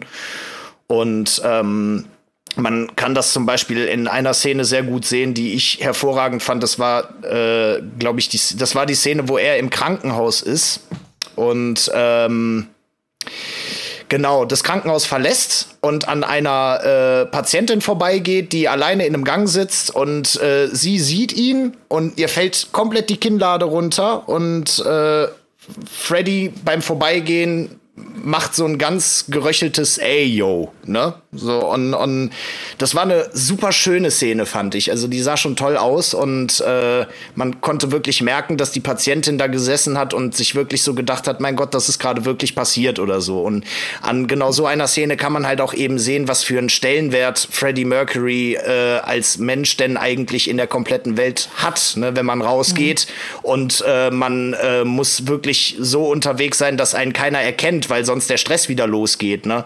Ähm, ja. Könnte ich mir schon vorstellen, dass wenn man damit nicht richtig zurechtkommt, man richtig krasse Probleme entwickeln kann. Ja, vielleicht hast du auch recht. Also ich fand das schon sehr stark, dass du gesagt hast, dass sich auch in dem Moment quasi, obwohl man eben Weltstar wird, äh, der Kreis der Menschen, auf die man sich verlassen kann, sich eben radikal einschränkt. Also, ja. ja, kann ich total nachvollziehen, was du sagst. Was ich irgendwie dann noch schön gefunden hätte, ähm, ist, äh, wir haben also vielleicht gerade um sich selber zu schützen, ähm, würden, würde man dann als, äh, als Weltstar sagen, okay, ich habe eine öffentliche Persönlichkeit, eine Bühnenpersönlichkeit, die ich halt krass auslebe und ich habe eine private Persönlichkeit. Bei Freddy scheint es irgendwie sich so zu vermischt zu haben. Also mhm. da ist irgendwie nicht der richtige Unterschied. Ähm, das hätte man vielleicht noch mal, also hätte man sich diesen Punkt noch mal so, so ein bisschen klarer gemacht, äh, wäre das vielleicht ähm, alles auch nachvollziehbar gewesen, warum er auch so super extravagant aufgetreten ist und hätte man zum Beispiel einen der Bandmitglieder dann sagen lassen, okay, also äh, oder das irgendwie thematisieren lassen, dann wäre es ähm, für mich alles nachvollziehbarer geworden. Ja, wobei ja. es könnte allerdings auch sein, dass das halt wirklich tatsächlich bei Freddie Mercury so war. Ne? Also, dass der halt ein Mensch ist, der so wie hm. er auf der Bühne war, halt auch wirklich persönlich ja. war, ne? Weil ja, ach so, das, ja, das wollte ich auch gar nicht, äh, das wollte ich gar nicht verneinen. Es war eher ja. so ein, äh, dass man das nochmal, äh, also äh, um, um die Akzeptanz, äh, damit es nicht so aalglatt alles runterläuft, einfach äh, diesen Konflikt nochmal aufzuwerfen oder dieses, also dass irgendwer das nochmal anspricht und sagt, okay, ah, okay. So, diese Persönlichkeit hat er halt auch immer. Ja, okay, verstehe. Mhm.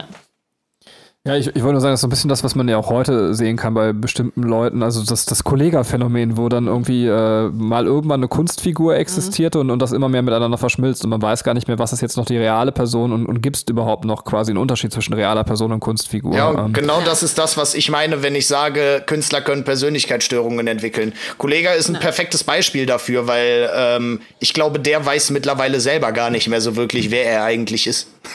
Ja, ja glaube ich auch. Der kleine Felix ist tot. Ähm, genau. ja, ist leider so. Ähm, äh, ja, ich wollte gerade noch was sagen, ich habe es aber vergessen. Wir können auch weiter, wenn ihr wollt. Ähm, Fällt dir okay. wieder ein, vielleicht. Ach doch, doch, jetzt wollte ja. ich sagen. Ah, ja. Bei der, ja, wieder Frage an die, die recherchiert haben. Ähm, ist leicht, wenn man nichts macht, dann kann man Leuten blöde Fragen stellen und die muss dann sagen, kann ich leider auch nicht beantworten. Ähm, haben wir jetzt mal die Pos Positionen getauscht?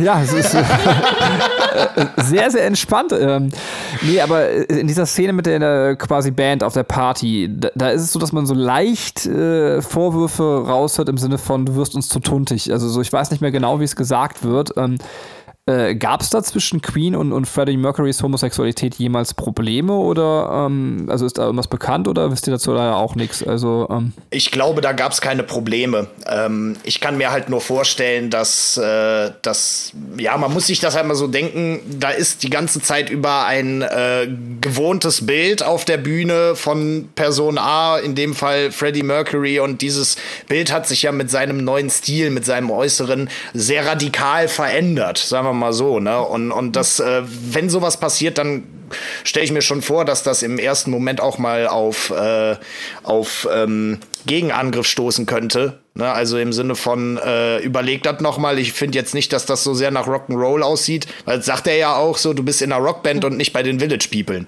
So, ne? Ja. Und ähm, deswegen würde ich da sogar eine kleine Differenz äh, ziehen, nämlich nicht, dass darauf angespielt wurde, dass man ein Problem damit hat, dass Freddy schwul ist, sondern vielmehr, wie er sich jetzt damit gerade nach außen hin gibt, ob das noch zu der Band passt, ob das zu dem Gesamtbild passt.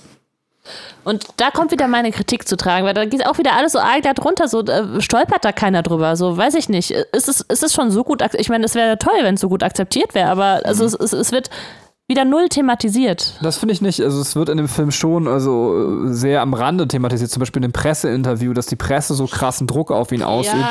Ja, ähm, da zeigt man auf jeden Fall, dass das noch nicht äh, so angekommen ist. Ich meine, ja, ja. was wolltest du sagen? Ja, ich denke einfach, dass es in der Öffentlichkeit, da, ich weiß nicht, wo wir uns, in welchem Jahr wir uns da eigentlich befinden, aber das also äh, bis, bis Homosexualität auch in der äh, Allgemeinheit anerkannt äh, oder Anerkennung gefunden hat, das war ja noch ein langer Weg. So, ich meine, das ist ja jetzt teilweise noch so, also glücklicherweise sind wir nicht mehr in dieser Zeit, aber es ist trotzdem noch so, dass, dass es immer noch Anfeindungen gegen Homosexuell, also wo man sich so einfach an den Kopf fasst und sagt, so, warum, ne? Also warum ist das überhaupt noch ein Thema? Aber es ist ja noch ein Thema und zu der Zeit war es natürlich auch noch schwieriger, sich zu outen. Also ähm, Outings sowieso generell, also überhaupt, dass es sowas gibt, ist ja einfach schon Egal, aber ja. Äh, ne, das, das, das ist halt zu der Zeit dann vielleicht auch nochmal, also dann war es nochmal eine Schlagzeile ist er etwa schwul, geht er auf schwulen Partys, keine Ahnung was, dann, dann, dann glaube ich schon, also dass das da nochmal ein Thema war, das ist immer äh, was anderes als wie reagiert die Band, die Leute, mit denen man super eng zusammenarbeitet ja. darauf. Vielleicht wussten die es einfach auch schon die ganze Zeit und denen war es einfach schnurzpiep egal. Ich kann mir vorstellen, äh, dass denen das egal war. Also ja. äh, ich meine, ich habe das in dem Film halt eben so aufgefasst, ich habe es eben mit dieser Belanglosigkeit aufgefasst, sagen wir mal so. Ne? Für, ja, mich, für mich als Zuschauer selber war das äh, ist das irrelevant, äh, dass, mhm. äh, dass Freddie Mercury schwul ist. Und wenn ich mir äh, eben angucke, wie das in dem Film auch umgesetzt wurde, ähm, hatte ich ja nicht ein einziges Mal das Gefühl, dass die Band ein Problem damit hat, weil die das Problem halt auch nie angesprochen haben. Also habe ich das ja. insofern quasi einfach äh, so ja. abgespeichert von wegen, okay, Band ist damit d'accord, die juckt das nicht, so, ne? Ja, ja. Okay, dann würde ich sagen, gehen wir mal äh, zum, zum nächsten Part. Das ist nämlich dann der Fall, sozusagen, also wenn es gerade der Hochmut war. Denn ähm, es geht jetzt darum, äh, dass Freddy ein äh, Soloalbum aufnehmen will. Also zuerst lehnt er es noch ab, dann aufgrund seines, seines Partners, also aufgrund äh, von Paul Pren Prenter, mhm. sagt er dann so, okay, ich mache das jetzt, äh, diesen 4-Millionen-Vertrag, äh, zieht er nach München und arbeitet da, aber gerät auch mehr in so, auch so, ein, so, ein, so eine Art Drogensumpf und und schwulen Party-Ding und das, das, dreht sich immer mehr um sich selber und er kommt da irgendwie auch nicht voran. Ähm, bis dann Mary auftaucht und ihn bittet halt zurückzukommen. Sie spricht auch Live Aid an, von dem er halt nichts gehört hat, weil Paul jetzt äh, das irgendwie alles da für ihn regelt und äh, ihm das nicht gesagt hat. Und ähm, er sich dann im Endeffekt an der Stelle von äh, Paul auch löst und sagt so, okay, du tust mir nicht gut, ich gehe jetzt wieder weg, ich gehe jetzt zurück. Und ähm, zu diesem ähm, Teil des Films, würde ich sagen, gehört dann auch noch die, die äh, HIV-Diagnose, die er erhält. Ähm, ja, und ähm, ich glaube, da ist auch dieser Arztbesuch, den du gerade erwähnt hast, Linus, genau, ne, mit, mit, der, mit der Frau auf dem Gang. Genau. Ähm, das passiert jetzt in, in diesem Teil. Ähm, ja, magst du direkt was dazu sagen, Linus? Gerne. Also, das fand ich persönlich ja äh, das traurigste an dem kompletten Film. So, das Ding war halt, äh, hätte Freddie Mercury in dem Moment einen Partner gehabt, der sich auch wirklich gekümmert hätte um das, was um ihn herum denn alles los ist, dann hätte dieser Fall ja quasi auch verhindert werden können. Ne, weil mhm. das äh, Traurige ist halt echt so, äh, man hat ihn so oft versucht zu erreichen und äh, Paul ist immer wieder ans Handy gegangen und hat gesagt, ey, der hat so viel zu tun, er hat so viel zu tun, aber ich richte ihm alles aus. Er hat ihm ja gar nichts, aber wirklich null ausgerichtet. Und mhm. ähm, entsprechend äh, hat man da halt eben auch sehr gut gesehen, äh, was Paul denn eigentlich auch für ein schlechter Mensch ist, weil er mhm. halt wirklich äh, extrem egomanisch da rangegangen ist und wirklich äh, nach dem Motto, dieser Mann und dieses Leben gehört ganz allein mir und ich bestimme darüber. Und äh, ja, das fand ich dann doch schon sehr traurig, muss ich sagen.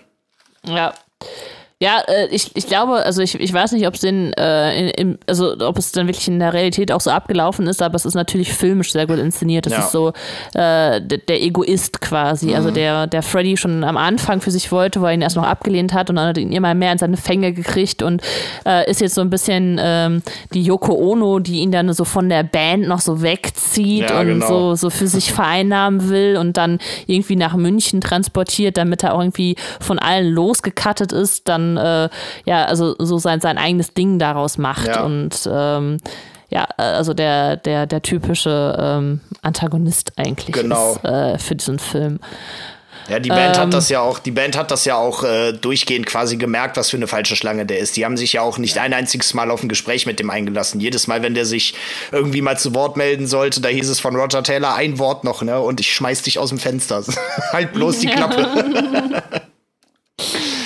Äh, ja, genau. Ähm, Benny, magst du was äh, zu der Sequenz noch sagen?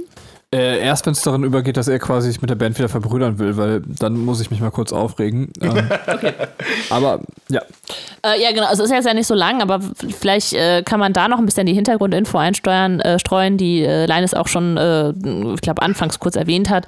Ähm, dieses, äh, es, es, ist jetzt auch, glaube ich, alles für den Film so ein bisschen aufgebaut an der Stelle, weil Solo-Projekte hatte Queen ähm, fast durch, also die hatten immer, äh, jeder für sich auch Solo-Projekte und das war halt kein Problem.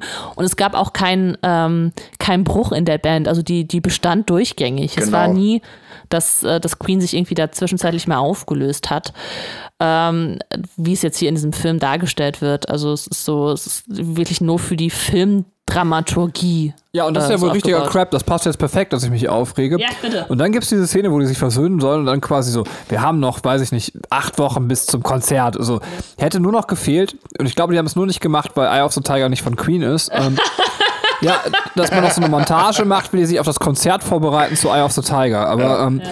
das ist so, affig. Ich glaube, Katrin hat mir erzählt, das wusste ich nicht, dass Queen sogar vorher noch getourt hat, also ähm, zusammen sogar tatsächlich. Ja, ähm. bis acht Wochen vor Live Aid genau. waren die noch zusammen auf Tour und jetzt, also da war es irgendwie jetzt im Film so ein bisschen dargestellt wie, ja, wir waren jetzt irgendwie zwei Jahre nicht zusammen äh, in der, ähm, äh, auf der Bühne oder im, im, Studio, deswegen müssen wir uns jetzt irgendwie ranhalten und schnell äh, irgendwie nochmal zusammen üben, damit wir einen guten Live-Auftritt hinkriegen. Ja, genau, diese, äh, diesen Zeitdruck, den hat es tatsächlich nie gegeben. Und da bin ich auch tatsächlich jetzt mal auf, auf eurer Seite, was eben äh, mal die Kritik angeht.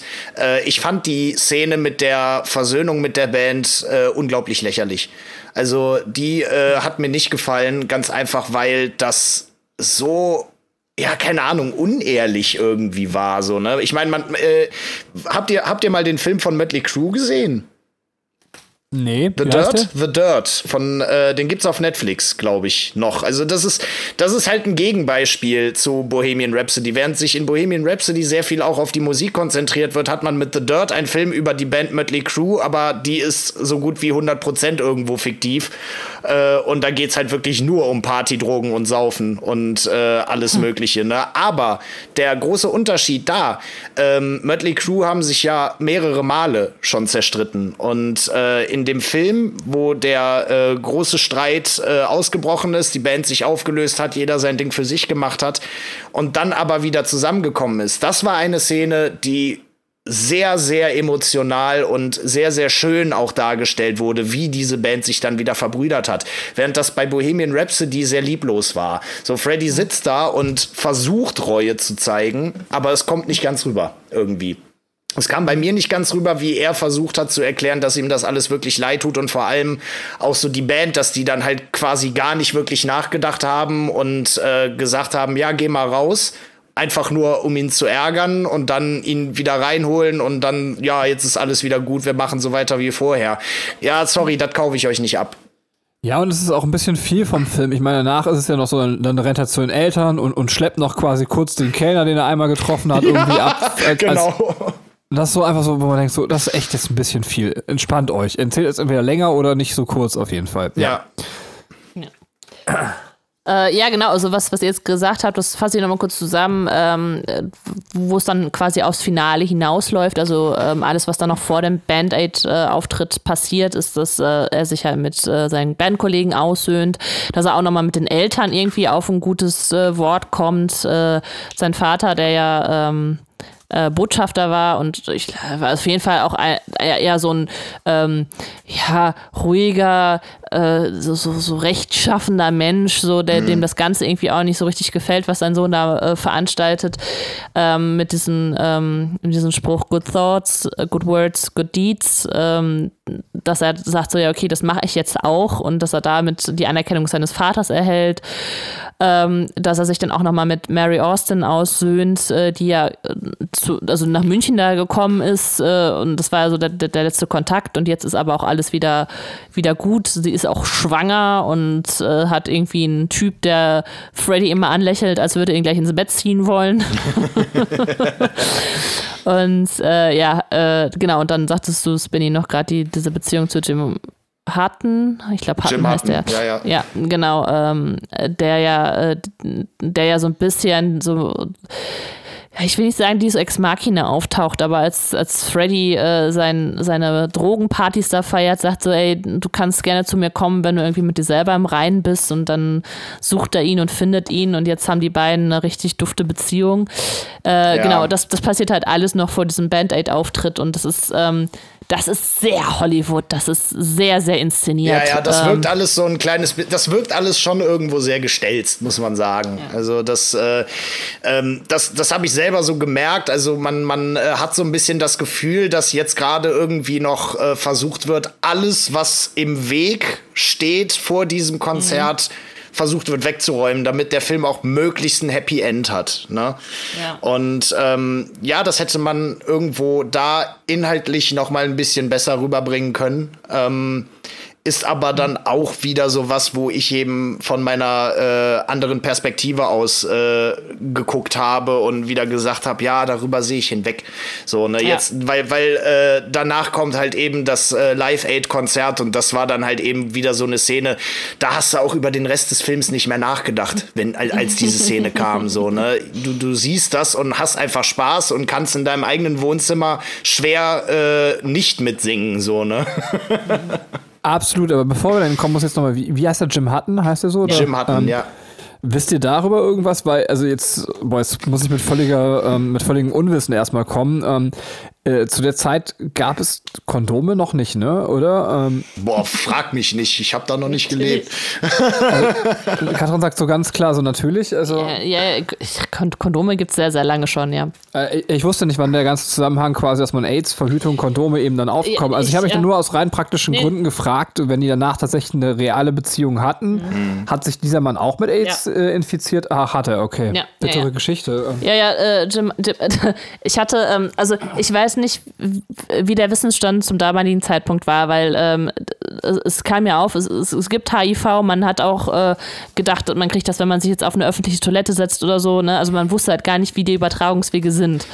Ähm, das ist dann einfach durch ja, quasi Austausch von Körperflüssigkeiten, also gerade äh, in der Sexualität und eben auch vor allem äh, bei, bei Homosexuellen, weil man einfach damals ja, also da gab es ja noch gar keinen Grund, Kondome zu benutzen, wenn ich es jetzt einfach mal so platt sagen mhm. darf, weil da, da, kannst du ja, du musst ja keine Schwangerschaft verhindern.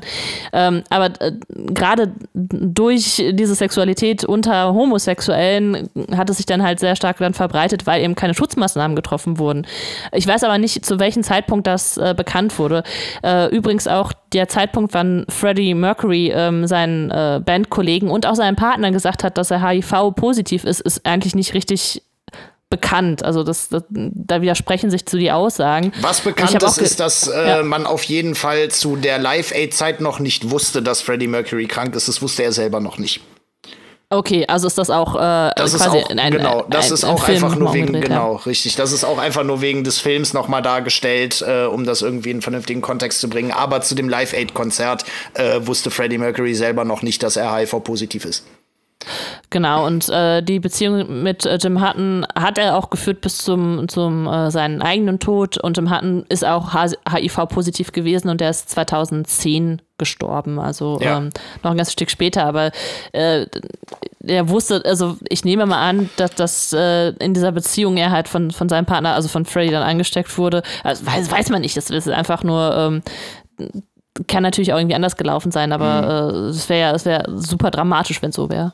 Eigentlich krass, ne? Also wenn man so eine Krankheit hat, die irgendwie aufkommt, man weiß nicht, wie die übertragen wird, was also das ist ein bisschen so, als wenn wir jetzt irgendwie in, in weiß ich nicht, zwei Jahren feststellen, dass Corona durch Fleischverarbeitung übertragen wird. Ähm. und ja. alle Veganer und Vegetarier, so yes! Mhm. Wir haben es euch immer gesagt. Ja. Und, und, und, durch Beten tatsächlich offensichtlich ja auch. Ähm, durch Beten, ja. Fleischverarbeitung und Beten, das sind die Corona-Übertragungswege. du weißt nicht, was so in Kirchen abgeht. Also. Fleischverarbeitung. Menschenopfer. Das. So. Ja, okay. Ähm, äh, ja, ähm, gut, also wenn wir zu dem äh, quasi, bis es zum Finale kommt, nichts mehr sagen. Also ach, eine Sache will ich noch sagen, Bob Geldof ist äh, unfassbar gut getroffen, finde ich. Also ja. ähm, der, der Schauspieler sieht ja original aus wie Bob Geldof. Ja, das fand ich auch ziemlich krass. Also, äh, ich meine, keine Ahnung, ich bin auch immer noch der Meinung, dass äh, der Schauspieler im kompletten Film, äh, der den Charakter am meisten getroffen hat, Brian May ja. ist. Ja. Ähm, als ich mir ein Bild hinterher von Brian May angeguckt habe, ich hätte einen Unterschied mhm. erstmal nicht gefunden. So, ne? Ja, also ja. das fand ich schon super krass. Ja, okay, aber ganz ehrlich, du musst einfach irgendwie solche Haare aufsetzen und er sieht aus wie Brian May. so. Vor allem, der sieht jetzt ja immer noch so aus, nur ist, seine Haare sind einfach weiß. Weißt du, der hat immer noch diese Lockenpracht, aber nur in weiß. Ja, genau. ja, hat er ja selber ja. im Film auch gesagt, ich bin so geboren worden. Ne?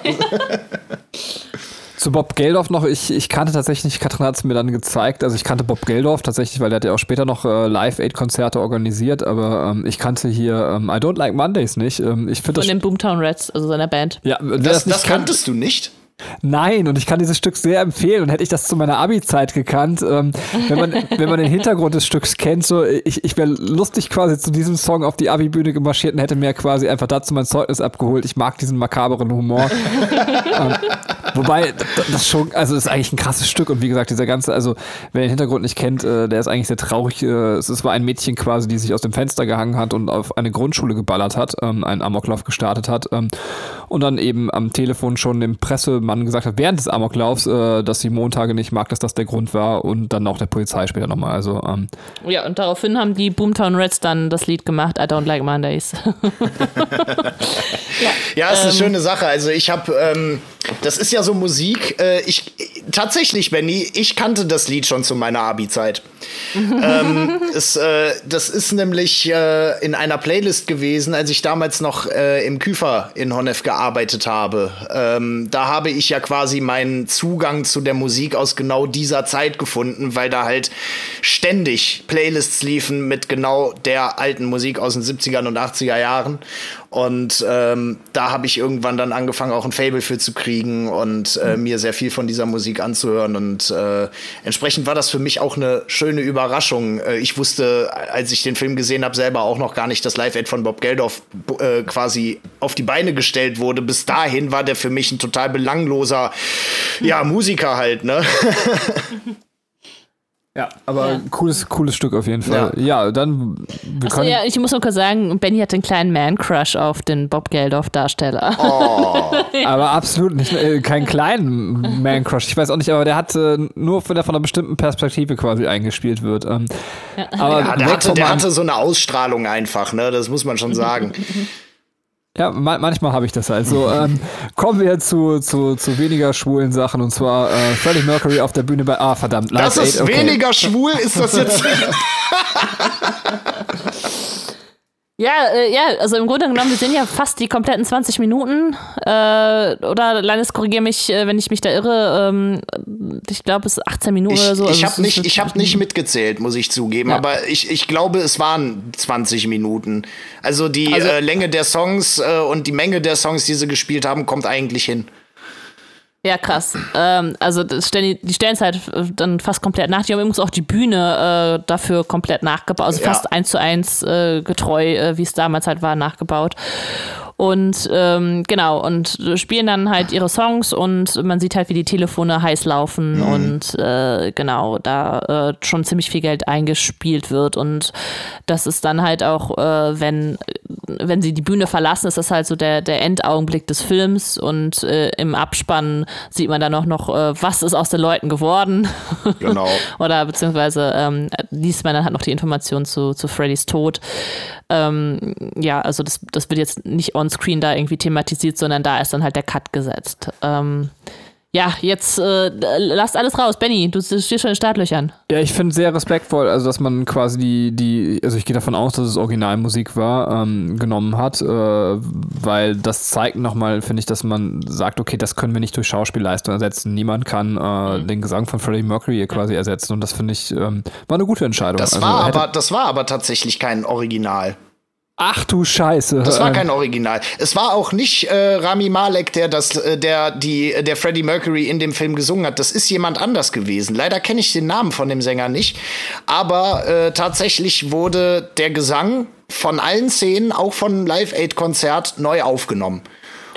Also ich habe im Wikipedia-Artikel gelesen, dass im Soundtrack fast ausschließlich Originalaufnahmen verwendet wurden. Äh, echt jetzt? ja.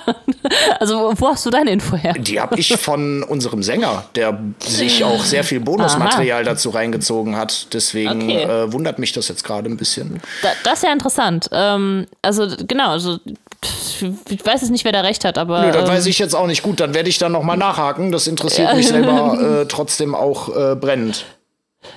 Genau, ähm, weil ich hätte auch, also mich hätte es auch gewundert, wenn es nicht, äh, oder mich würde es wundern, sagen wir so, wenn es nicht ähm, Freddie Mercury ist, weil weil es einfach nach ihm klingt.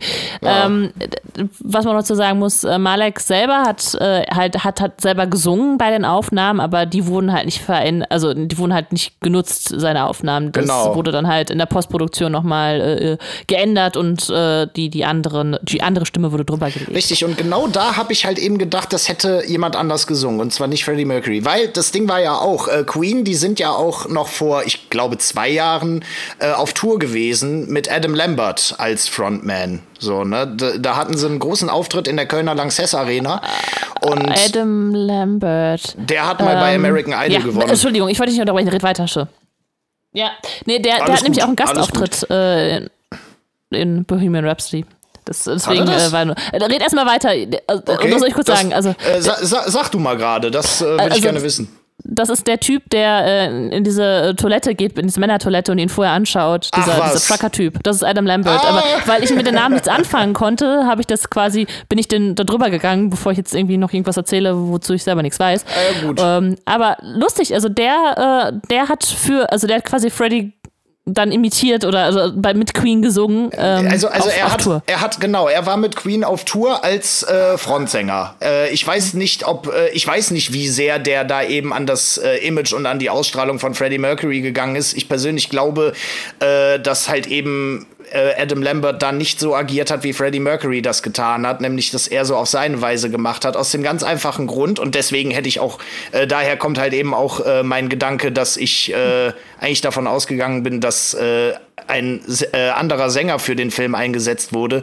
Äh, Queen haben ich, ich habe nämlich unseren Sänger gefragt, so warum sind Queen denn dann eigentlich mit Adam Lambert auf Tour gegangen, wenn für Bohemian Rhapsody ein anderer Sänger eingesetzt wurde, der aber fast original klingt, also oder eigentlich schon original klingt wie Freddie Mercury. Da hat unser Sänger dann zu mir gesagt, äh, ganz einfach, weil Queen das nicht wollten. Also das, was du gesagt hast, Benny, ne? dass äh, Queen gesagt haben, niemand kommt an das ran, was Freddie Mercury gemacht hat. Deswegen äh, mach die Sache lieber so nach deinem eigenen Stil. Und deswegen hab haben sie sich für Adam Lambert entschieden. Das war das Wissen, das ich hatte. Ich habe jetzt mal ganz schnell gegoogelt. Ich weiß nicht, ob diese Antwort richtig ist. Die ist von filmstarts.de. Mhm. Ähm, es ist die Antwort ist dann sogar noch abgefahrener. Wir haben alle, also oder ihr habt alle recht. Ähm, und zwar ist es so, dass man anscheinend, äh, wie gesagt, ich kann es jetzt auf die Schnelle habe ich es nur überflogen, ähm, dass man einen Soundmix quasi aus drei Stimmen genommen hat. Und zwar die von Malik, die Originalstimme von Freddie Mercury und dann hatte man eben noch den, den dritten Sänger, der Mark Mattel heißt und, und der ist quasi Sänger einer Queen Coverband. Und diese drei Stimmen wurden übereinander gemixt. Ähm, Ach, krass. Ich weiß nicht, ob das wahr ist, aber das ist das, was ich jetzt gerade gelesen habe. Das wäre völlig abgefahren. Na, das ähm, wäre auf jeden Fall eine gute Mitte, in der man sich treffen kann. Ne? ja, aber äh, du bist der Tonmann. Kann man das so gut, dass das am Ende klingt wie eine Stimme? Ähm also, ich habe es noch nicht geschafft. Okay. ich habe es noch nicht geschafft und ich habe auch keine Ahnung, wie das gehen sollte, äh, wenn das genau so der Fall ist. Äh, okay, das müssen wir auf jeden Fall. Wenn das jemand rausbekommt, äh, ihr könnt uns jederzeit gerne eine E-Mail schreiben an spielkinderpodcast.gmail.com. Ähm, wir freuen uns. Wirklich. ja. ja, ähm, ja. Wir machen auch gerne nochmal einen Nachtrag nach dem Podcast. Äh, weiß jemand, dieser Kuss, äh, ich habe nie den Live-Aid-Auftritt wirklich mal gesehen, ist dieser Kuss, den er quasi da hauchte, also den gab es wahrscheinlich wirklich und war der wirklich seiner Mutter gewidmet oder? Ähm? Ich glaube ja. Ich meine, ich hätte im Rolling Stone Magazine gelesen, dass das äh, dass das echt war. Das ist süß. Ich, ich, ich, es gab auch eine Szene, die ich ähm, während des Konzerts halt super, super geil fand, nämlich die Szene, in der er äh, sein ikonische, seinen ikonischen Publikumsinteraktionspart gemacht hat und die Ayo-Rufe und alles Mögliche vom Publikum mitgemacht wurden. Äh, da gab es diese eine Szene, wo er einen ganz langen Ton gesungen hat und einer der äh, Ordner in der ersten Reihe sich umgedreht hat und ganz laut gelacht hat.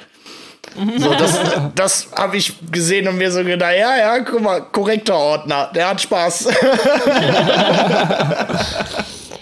Ja, ich finde dieses, dieses ganze Live-Auftritt-Ding, also Live-Aid-Ding, es ist so krass, weil man einfach, also ich weiß nicht, die Computertechnik ist heutzutage so fantastisch gut oder die haben einfach wirklich das da mal nachgestellt mit äh, Tausenden von Le Leuten. Ich glaube, es sieht so, ein, so gut aus. Ich glaube, es ist so ja. ein Mix-Ding gewesen. Also äh, genau, richtig. Also man hat die da haben ganz drei Leute bestimmt, übereinander gemischt. Nein, man hat da ganz bestimmt mit äh, Greenscreens und, und was weiß ich ja. gearbeitet. Also das konnte man auch ein bisschen sehen, wenn man genau hingeguckt hat, dass einiges davon animiert war. Aber wenn es dann mit Nahaufnahmen zum Beispiel ins Publikum ging, da konnte man dann schon sehen, dass einige Leute da halt eben auch wirklich standen ne? und dass da ja. äh, auch noch mal richtig inszeniert wurde. Ja. Jetzt ja. Schweigen. Ähm, Katrin, bitte. Äh, nö, also ich, äh, ich hätte gar nicht mehr so viel. Ähm, habt, habt ihr noch was? Äh? Nö, ich habe jetzt tatsächlich gar nichts mehr. Nichts, was ja. mir jetzt spontan einfiele. Ich bin auch eigentlich durch. Also ich als, nur noch als Nebengedanke, ich finde es äh, immer cool. Also deswegen die Sache mit dem Kuss würde ich sehr mögen, wenn das wirklich so wäre. Ähm, ich mag es, wenn Eltern an, an, an, an Rockkonzerten ihrer Kinder teilnehmen. Ähm, Ja, ich, ich mochte es immer selber sehr. Also wir waren immer so, es gab immer Leute, die uns dann angesprochen haben, wenn bei den Konzerten Eltern aufgekreuzt sind und dann sagte, ihr lasst eure Eltern kommen. Wir so, ja, das ist doch cool. Also ähm, wir konnten das tatsächlich nie verstehen, wenn das jemand kritisiert hat. Und es gibt auch ein sehr schönes Rap-Battle. Ähm, ich äh, gucke mal Französisch sehr gerne Rap-Battles, wo einer ähm, versucht, seinen Gegner als Engel quasi damit fertig zu machen, dass er sagt, dass die Eltern zum Battle kommen und, und die Jury lässt ihn am Ende quasi eiskalt äh, machen fertig. Sagt so, damit hast du überhaupt keinen Punkt, das ist doch cool, wenn die Eltern kommen. So, ähm. ja, eben. Nee, das ist ja auch äh, gerade in der, in der Hip-Hop-Szene, da merkt man das ja in so ziemlich jedem zweiten Song von, we von welchem Künstler auch immer. Die Eltern, beziehungsweise vor allem die Mutter, ist heilig. Und äh, die Mutter zu beleidigen, ist halt eben so quasi auch das Schlimmste, was du machen kannst an Beleidigungen. So, ne? Du kannst einen Künstler, einen Rapper dissen, so viel du möchtest, aber äh, um Sido zu zitieren, doch lass die Mutter aus dem Spiel oder meine Mutter haut deiner Mutter auf die Schnauze. So, ne? Also es ist tatsächlich schon immer so. Ich meine, man muss auch davon ausgehen, so was haben die Eltern von äh, großen Künstlern, Musikern, was für welchen Stars denn eigentlich alles auch mitgemacht. Ne? Viele äh, Kinder im frühen Alter haben ja dann irgendwie schon den Traum entwickelt zu sagen, ich werde mal ein ganz großer Rockstar und äh, fangen dann an auf Schule zu scheißen, machen sich das Leben besonders schwer, aber halten halt eben an ihrem Traum fest, irgendwann eine große Nummer zu werden. Und das ist halt gerade für die Eltern schwer. Und wenn das Kind es dann am Ende geschafft hat, irgendwie, sagen wir mal, was weiß ich, 30 Jahre alt geworden ist und dann am Ende vor einer gefüllten Lanxess Arena stehen kann und seine Mutter dann tatsächlich im Backstage auf ihn wartet und immer noch da ist, ohne dass äh, sie wirklich zwischenzeitlich gesagt hat, ich halte das mit dir nicht mehr aus, geh, ich will mit dir nichts mehr zu tun haben. Das zeugt halt eben von einem ganz, ganz speziellen und sehr, sehr wichtigen Band, weil äh, ich rede da aus äh, auch persönlicher Erfahrung. Ähm, ohne die Mutter, die hinter dir steht, wenn du dich für solche Wege entscheidest, äh, kannst du mal ganz schnell den Faden verlieren und die Hoffnung verlieren und alles. absolut. Und damit sind alle unsere Mütter gegrüßt, wir mit unserem riesigen, erfolgreichen Podcast-Projekt. Mama, bist du stolz auf mich? ich bin mir sicher, wenn ich diesen Podcast meiner Mutter schicke, ist sie stolz. Ach, sehr schön. Das hast, das schließlich hast schließlich, schließlich äh, sitze ich ja hier quasi mit meinem Mathelehrer. Ach, das ist schön. So. Also ich, ich habe noch ein paar äh, Dinge, die ich jetzt äh, noch nachstreuen will. Was auch immer das für ein komischer Ausdruck jetzt war. Alle ähm, wir haben nämlich äh, den, ähm, den, den ersten Manager von Queen, ähm, John Reed. Telefonisch erreicht. Nee. Ich weiß nicht, ob ihr ihn erkannt habt, ähm, den, den Darsteller. Äh, das ist Aiden Gillen. Äh, das äh, ist, wenn ihr Game of Thrones geguckt habt, Kleinfinger. Ähm, Richtig! Ich Mann, ich hab, ich hab die ganze Zeit überlegt, woher kennst du dieses Gesicht? Woher kennst du es? Ich hab's nicht gewusst so, ne? Und ich hab's dann auch nicht mehr gegoogelt. Das habe ich hinterher vergessen. Äh, das ist übrigens, der ist auch übrigens schwul und mit äh, Elton John zusammen. Ach was, echt? Also, der, also, also nicht, nicht, der, nicht, äh, nicht der Darsteller, sondern äh, der, der Manager, also John Reed. Ah, ach krass, okay. Gut zu wissen. Ja, äh, genau. Äh, was, was, was, was, was wollte ich noch sagen? Ich, ich habe noch so. Zum so Produzenten des Films, wer damit involviert war. Was wollte ich? Dass das an der eigentlichen Produktion des Films. Äh Achso, ja, genau, das ist der spätere äh, Manager Jim Beach, der auch im Film drin vorkommt, hier Miami Beach äh, Joke. Der, genau. der hat ähm, tatsächlich auch den Film mitproduziert. Ja, das ähm, habe ich auch noch gesehen. Genau. Ähm, und dann habe ich noch ähm, als, äh, also klar, die Oscars hatten wir schon erwähnt, ne? Wir haben halt den besten Hauptdarsteller, aber auch noch Schnitt, Tonschnitt und Ton. Mhm. Ähm, äh, natürlich alles, was halt dann da quasi auch mit der Musik zu tun hat, da haben, haben die halt auch abgeräumt. Bester Film wurde er nominiert, hat aber nicht bekommen. Ähm, und nochmal zur Queen selber, die haben in 16 Jahren ihrer Bandgeschichte mehr als 700 Konzerte gespielt. Das muss man sich mal echt, also das muss man sich mal vorstellen, 700 Konzerte. Also da kann man halt nicht sagen, dass das keine Arbeitstiere sind. Ne? Das nee. ist ja, so ein Konzert ist ja auch schon unfassbar ähm, kraftaufwendig und äh, 700. Das ist ein Leben ja. im Bus. Das ist ein Leben in Bus und an Raststätten. So, so, kann, so kann man sich das vorstellen. So, das ist halt, ja. also äh, wenn man, wenn ein Künstler wirklich auf Tour ist, dann stellt man sich das, äh, wenn man, wenn man halt eben cinematisch äh, an diese Vorstellung rangeht, stellt man sich das immer wie das krasseste und geilste Leben überhaupt vor. Ne? Aber letzten mhm. Endes ist eine Tour halt super anstrengend. Also das ja. ist halt wirklich, äh, man, man ist ja quasi äh, für eine gewisse Zeit überall unterwegs und trotzdem so fern von allem, weil man keine Zeit für irgendwas hat. Man ist fern von seiner ja. Familie, von seinen Freunden, man ist mit der Band unterwegs, man äh, gibt seine Konzerte und klar, die Konzerte sind bestimmt das geilste Feeling. Das ist das, was, äh, das ist ja das, wofür die Bands eben diesen ganzen Kram auch machen. Aber alles da drumherum ist halt der Todesstress. Ne? Ja. Ich äh, habe das mal, ähm, also gerade wenn man so eine Band ist, die äh, sich so sehr auf der Bühne in Szene setzt, dass sie Kostüme tragen oder ähnliches, so bestes Beispiel dafür ist Rammstein. Die, wenn, wenn, wenn, wenn so eine Band mal irgendwie einen Monat auf Tour ist und jeden zweiten Tag oder jeden Tag mit irgendwie mal einem Tag Pause immer dieselben Klamotten tragen müssen, die zwischenzeitlich nicht einfach mal gewaschen werden können oder sowas, ey, dann wird's irgendwann richtig anstrengend. Ja. Das ist, äh, also das ist schon, das ist richtig krass. Ich meine, bei denen hat sich halt auch ausgezahlt. Die haben irgendwie 200 Millionen verkaufte Alben Mhm. äh, und sind halt wirklich äh, eine der weltweit äh, kommerziell erfolgreichsten Bands. Und äh, ich meine, jeder kennt halt Queen, ne? ja. Ja. Ja, auf jeden Fall. Äh, dann noch eine Sache, die, die ich jetzt komplett vergessen habe zu erwähnen, aber was ich interessant fand, ist, dass, dies, dass das alles Studenten waren. Also, Ja, dass die vor allem. irgendwie alle. Ja, Red weiter, red weiter. Ja, Astro, war das Astrophysik? Irgendwie sowas, ne? Ja, Brian, Astrophysik Brian und, May hat Astrophysik studiert. Äh, dann hattest du ähm, hier den Zahnarzt noch, ne? richtig, Auf, äh, das war. Roger Taylor und dann hattest du John Deacon, der äh, äh, Elektrotechnik studiert hat. Ja, also auch noch so, so unfassbar nerdige Sachen. ja, ich, ich, gut, da, da brauchten sie einfach Freddy, den, den Designstudenten, um dann auch irgendwie noch so ein bisschen modischen Geschmack reinzubringen. Ja, da sieht man auch, dass es auch so gehen kann. Ne? So, die haben einen äh, gewissen Bildungsweg hinter sich und äh, konnten sich dann aber trotzdem auch gut auf die Musik konzentrieren. Also das, Ja. das wünsche ich ja jedem, der es auch äh, so machen will.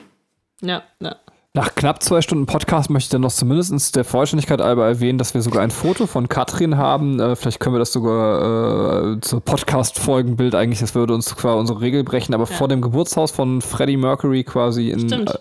äh, oder Ja. auf, sagt man auf Sansibar? Ja, ähm, auf Sansibar. Ja, auf Sansibar tatsächlich. Äh, fällt mir gerade noch ein. Wir Ja, ja, stimmt. Mal Weil, da. Ja, wir, waren, wir waren da beim Geburtshaus von Freddie Mercury auf Sansibar, geil. als wir ähm, unsere äh, Flitterwochen ähm, gemacht haben. Da haben wir, waren wir auf einer Safari und danach ein bisschen Sansibar-Urlaub und äh, haben dann eine kleine Tour auch über die Insel gemacht. Die Geschichte habe ich schon mal im Podcast. Also soll ich es noch schnell erzählen? Ähm, Erzähl sie, ich weiß nicht, welche du meinst, aber erzähl sie bitte. Wir sind von Tansania quasi äh, und ich habe eh mega Flugangst. Ich hatte mir das Rauchen auch äh, abgewöhnt zu der Zeit.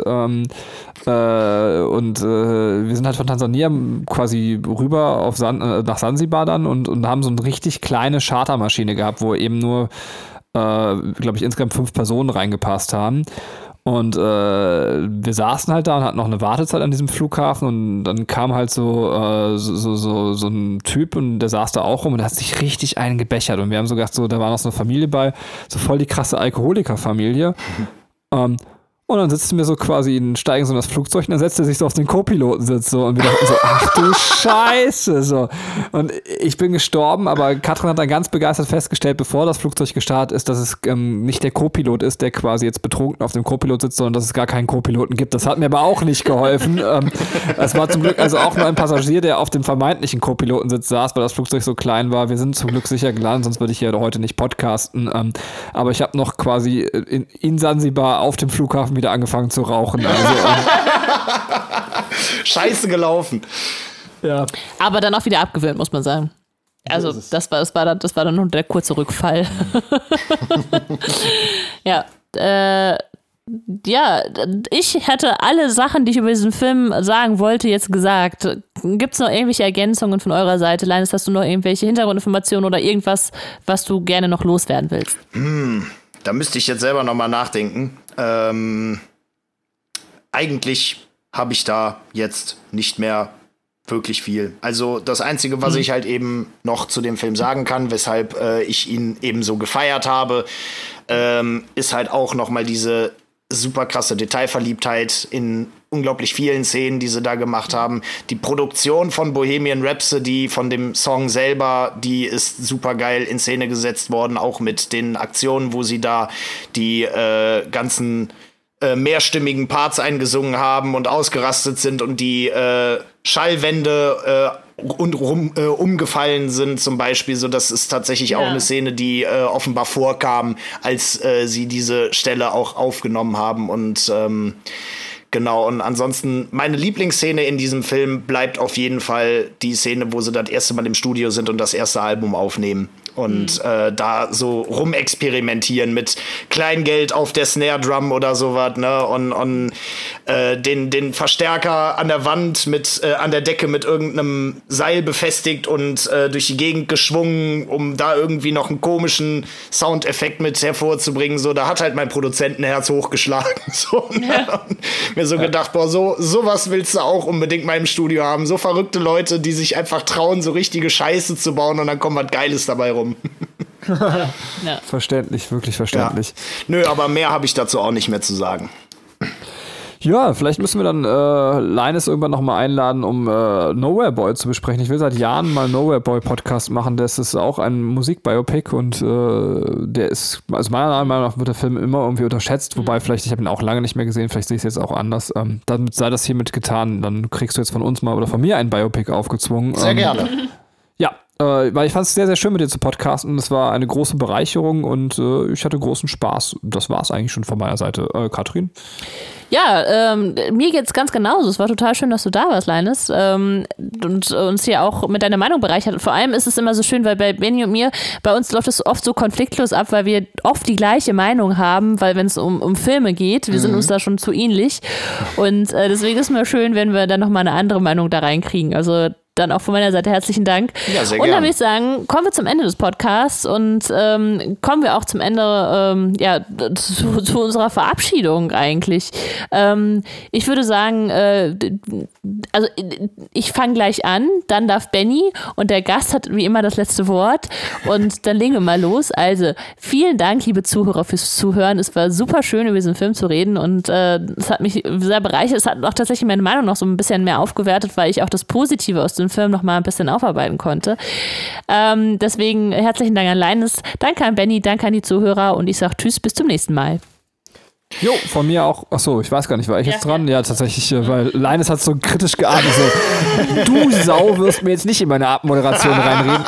Aber gut, dann war das. Habe ich falsch äh, dann äh, interpretiert. Ich wollte einfach nur sagen, ich hatte Riesenspaß und äh, guckt nochmal in die Podcast-Beschreibung. Da versuche ich auch nochmal Leines Projekte zu verlinken. Also checkt auf jeden Fall Part of the Crowd aus. Und ähm, wie heißt es nochmal? Polyfy, ne? Po Poly ähm, Polyphy wird das äh, ausgesprochen, genau. Allerdings äh, ist das eher sowas wie ein Produzentensynonym. Nicht wirklich Geil, ein Künstlername.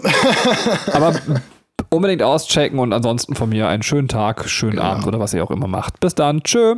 Yeah. Und ähm, ja, was ich noch dazu sagen möchte, äh, ich bedanke mich vielmals dafür, dass äh, wir das hier auf die Beine stellen konnten. Es hat mir auf jeden Fall sehr, sehr viel Spaß gemacht. Ich bin ja äh, großer Fan davon, viel über solche Sachen reden zu dürfen. Und wenn die Leute dann um mich herum auch wirklich mal Spaß haben mit diesem ganzen Nerd Talk, freut mich das umso mehr. Wie gesagt, ich äh, kenne es aus meinen Freundeskreisen da ist das alles nicht so hart, wie ich mir das wünsche. und äh, ja, der, äh, wie, wie hieß der Film, den du mir empfohlen hast jetzt? No? Ja, also Nowhere Boy, also den würde ich gerne mal besprechen. Ähm, Nowhere ja. Boy, ich kenne den nicht. Ich werde mir den reinziehen. Es und geht um John Lennon. Ähm. Ah, perfekt. Sehr gut. Ja, können wir machen. Und äh, freue ich mich drauf. Ja, cool. Dann tschüss. Tschüss zusammen.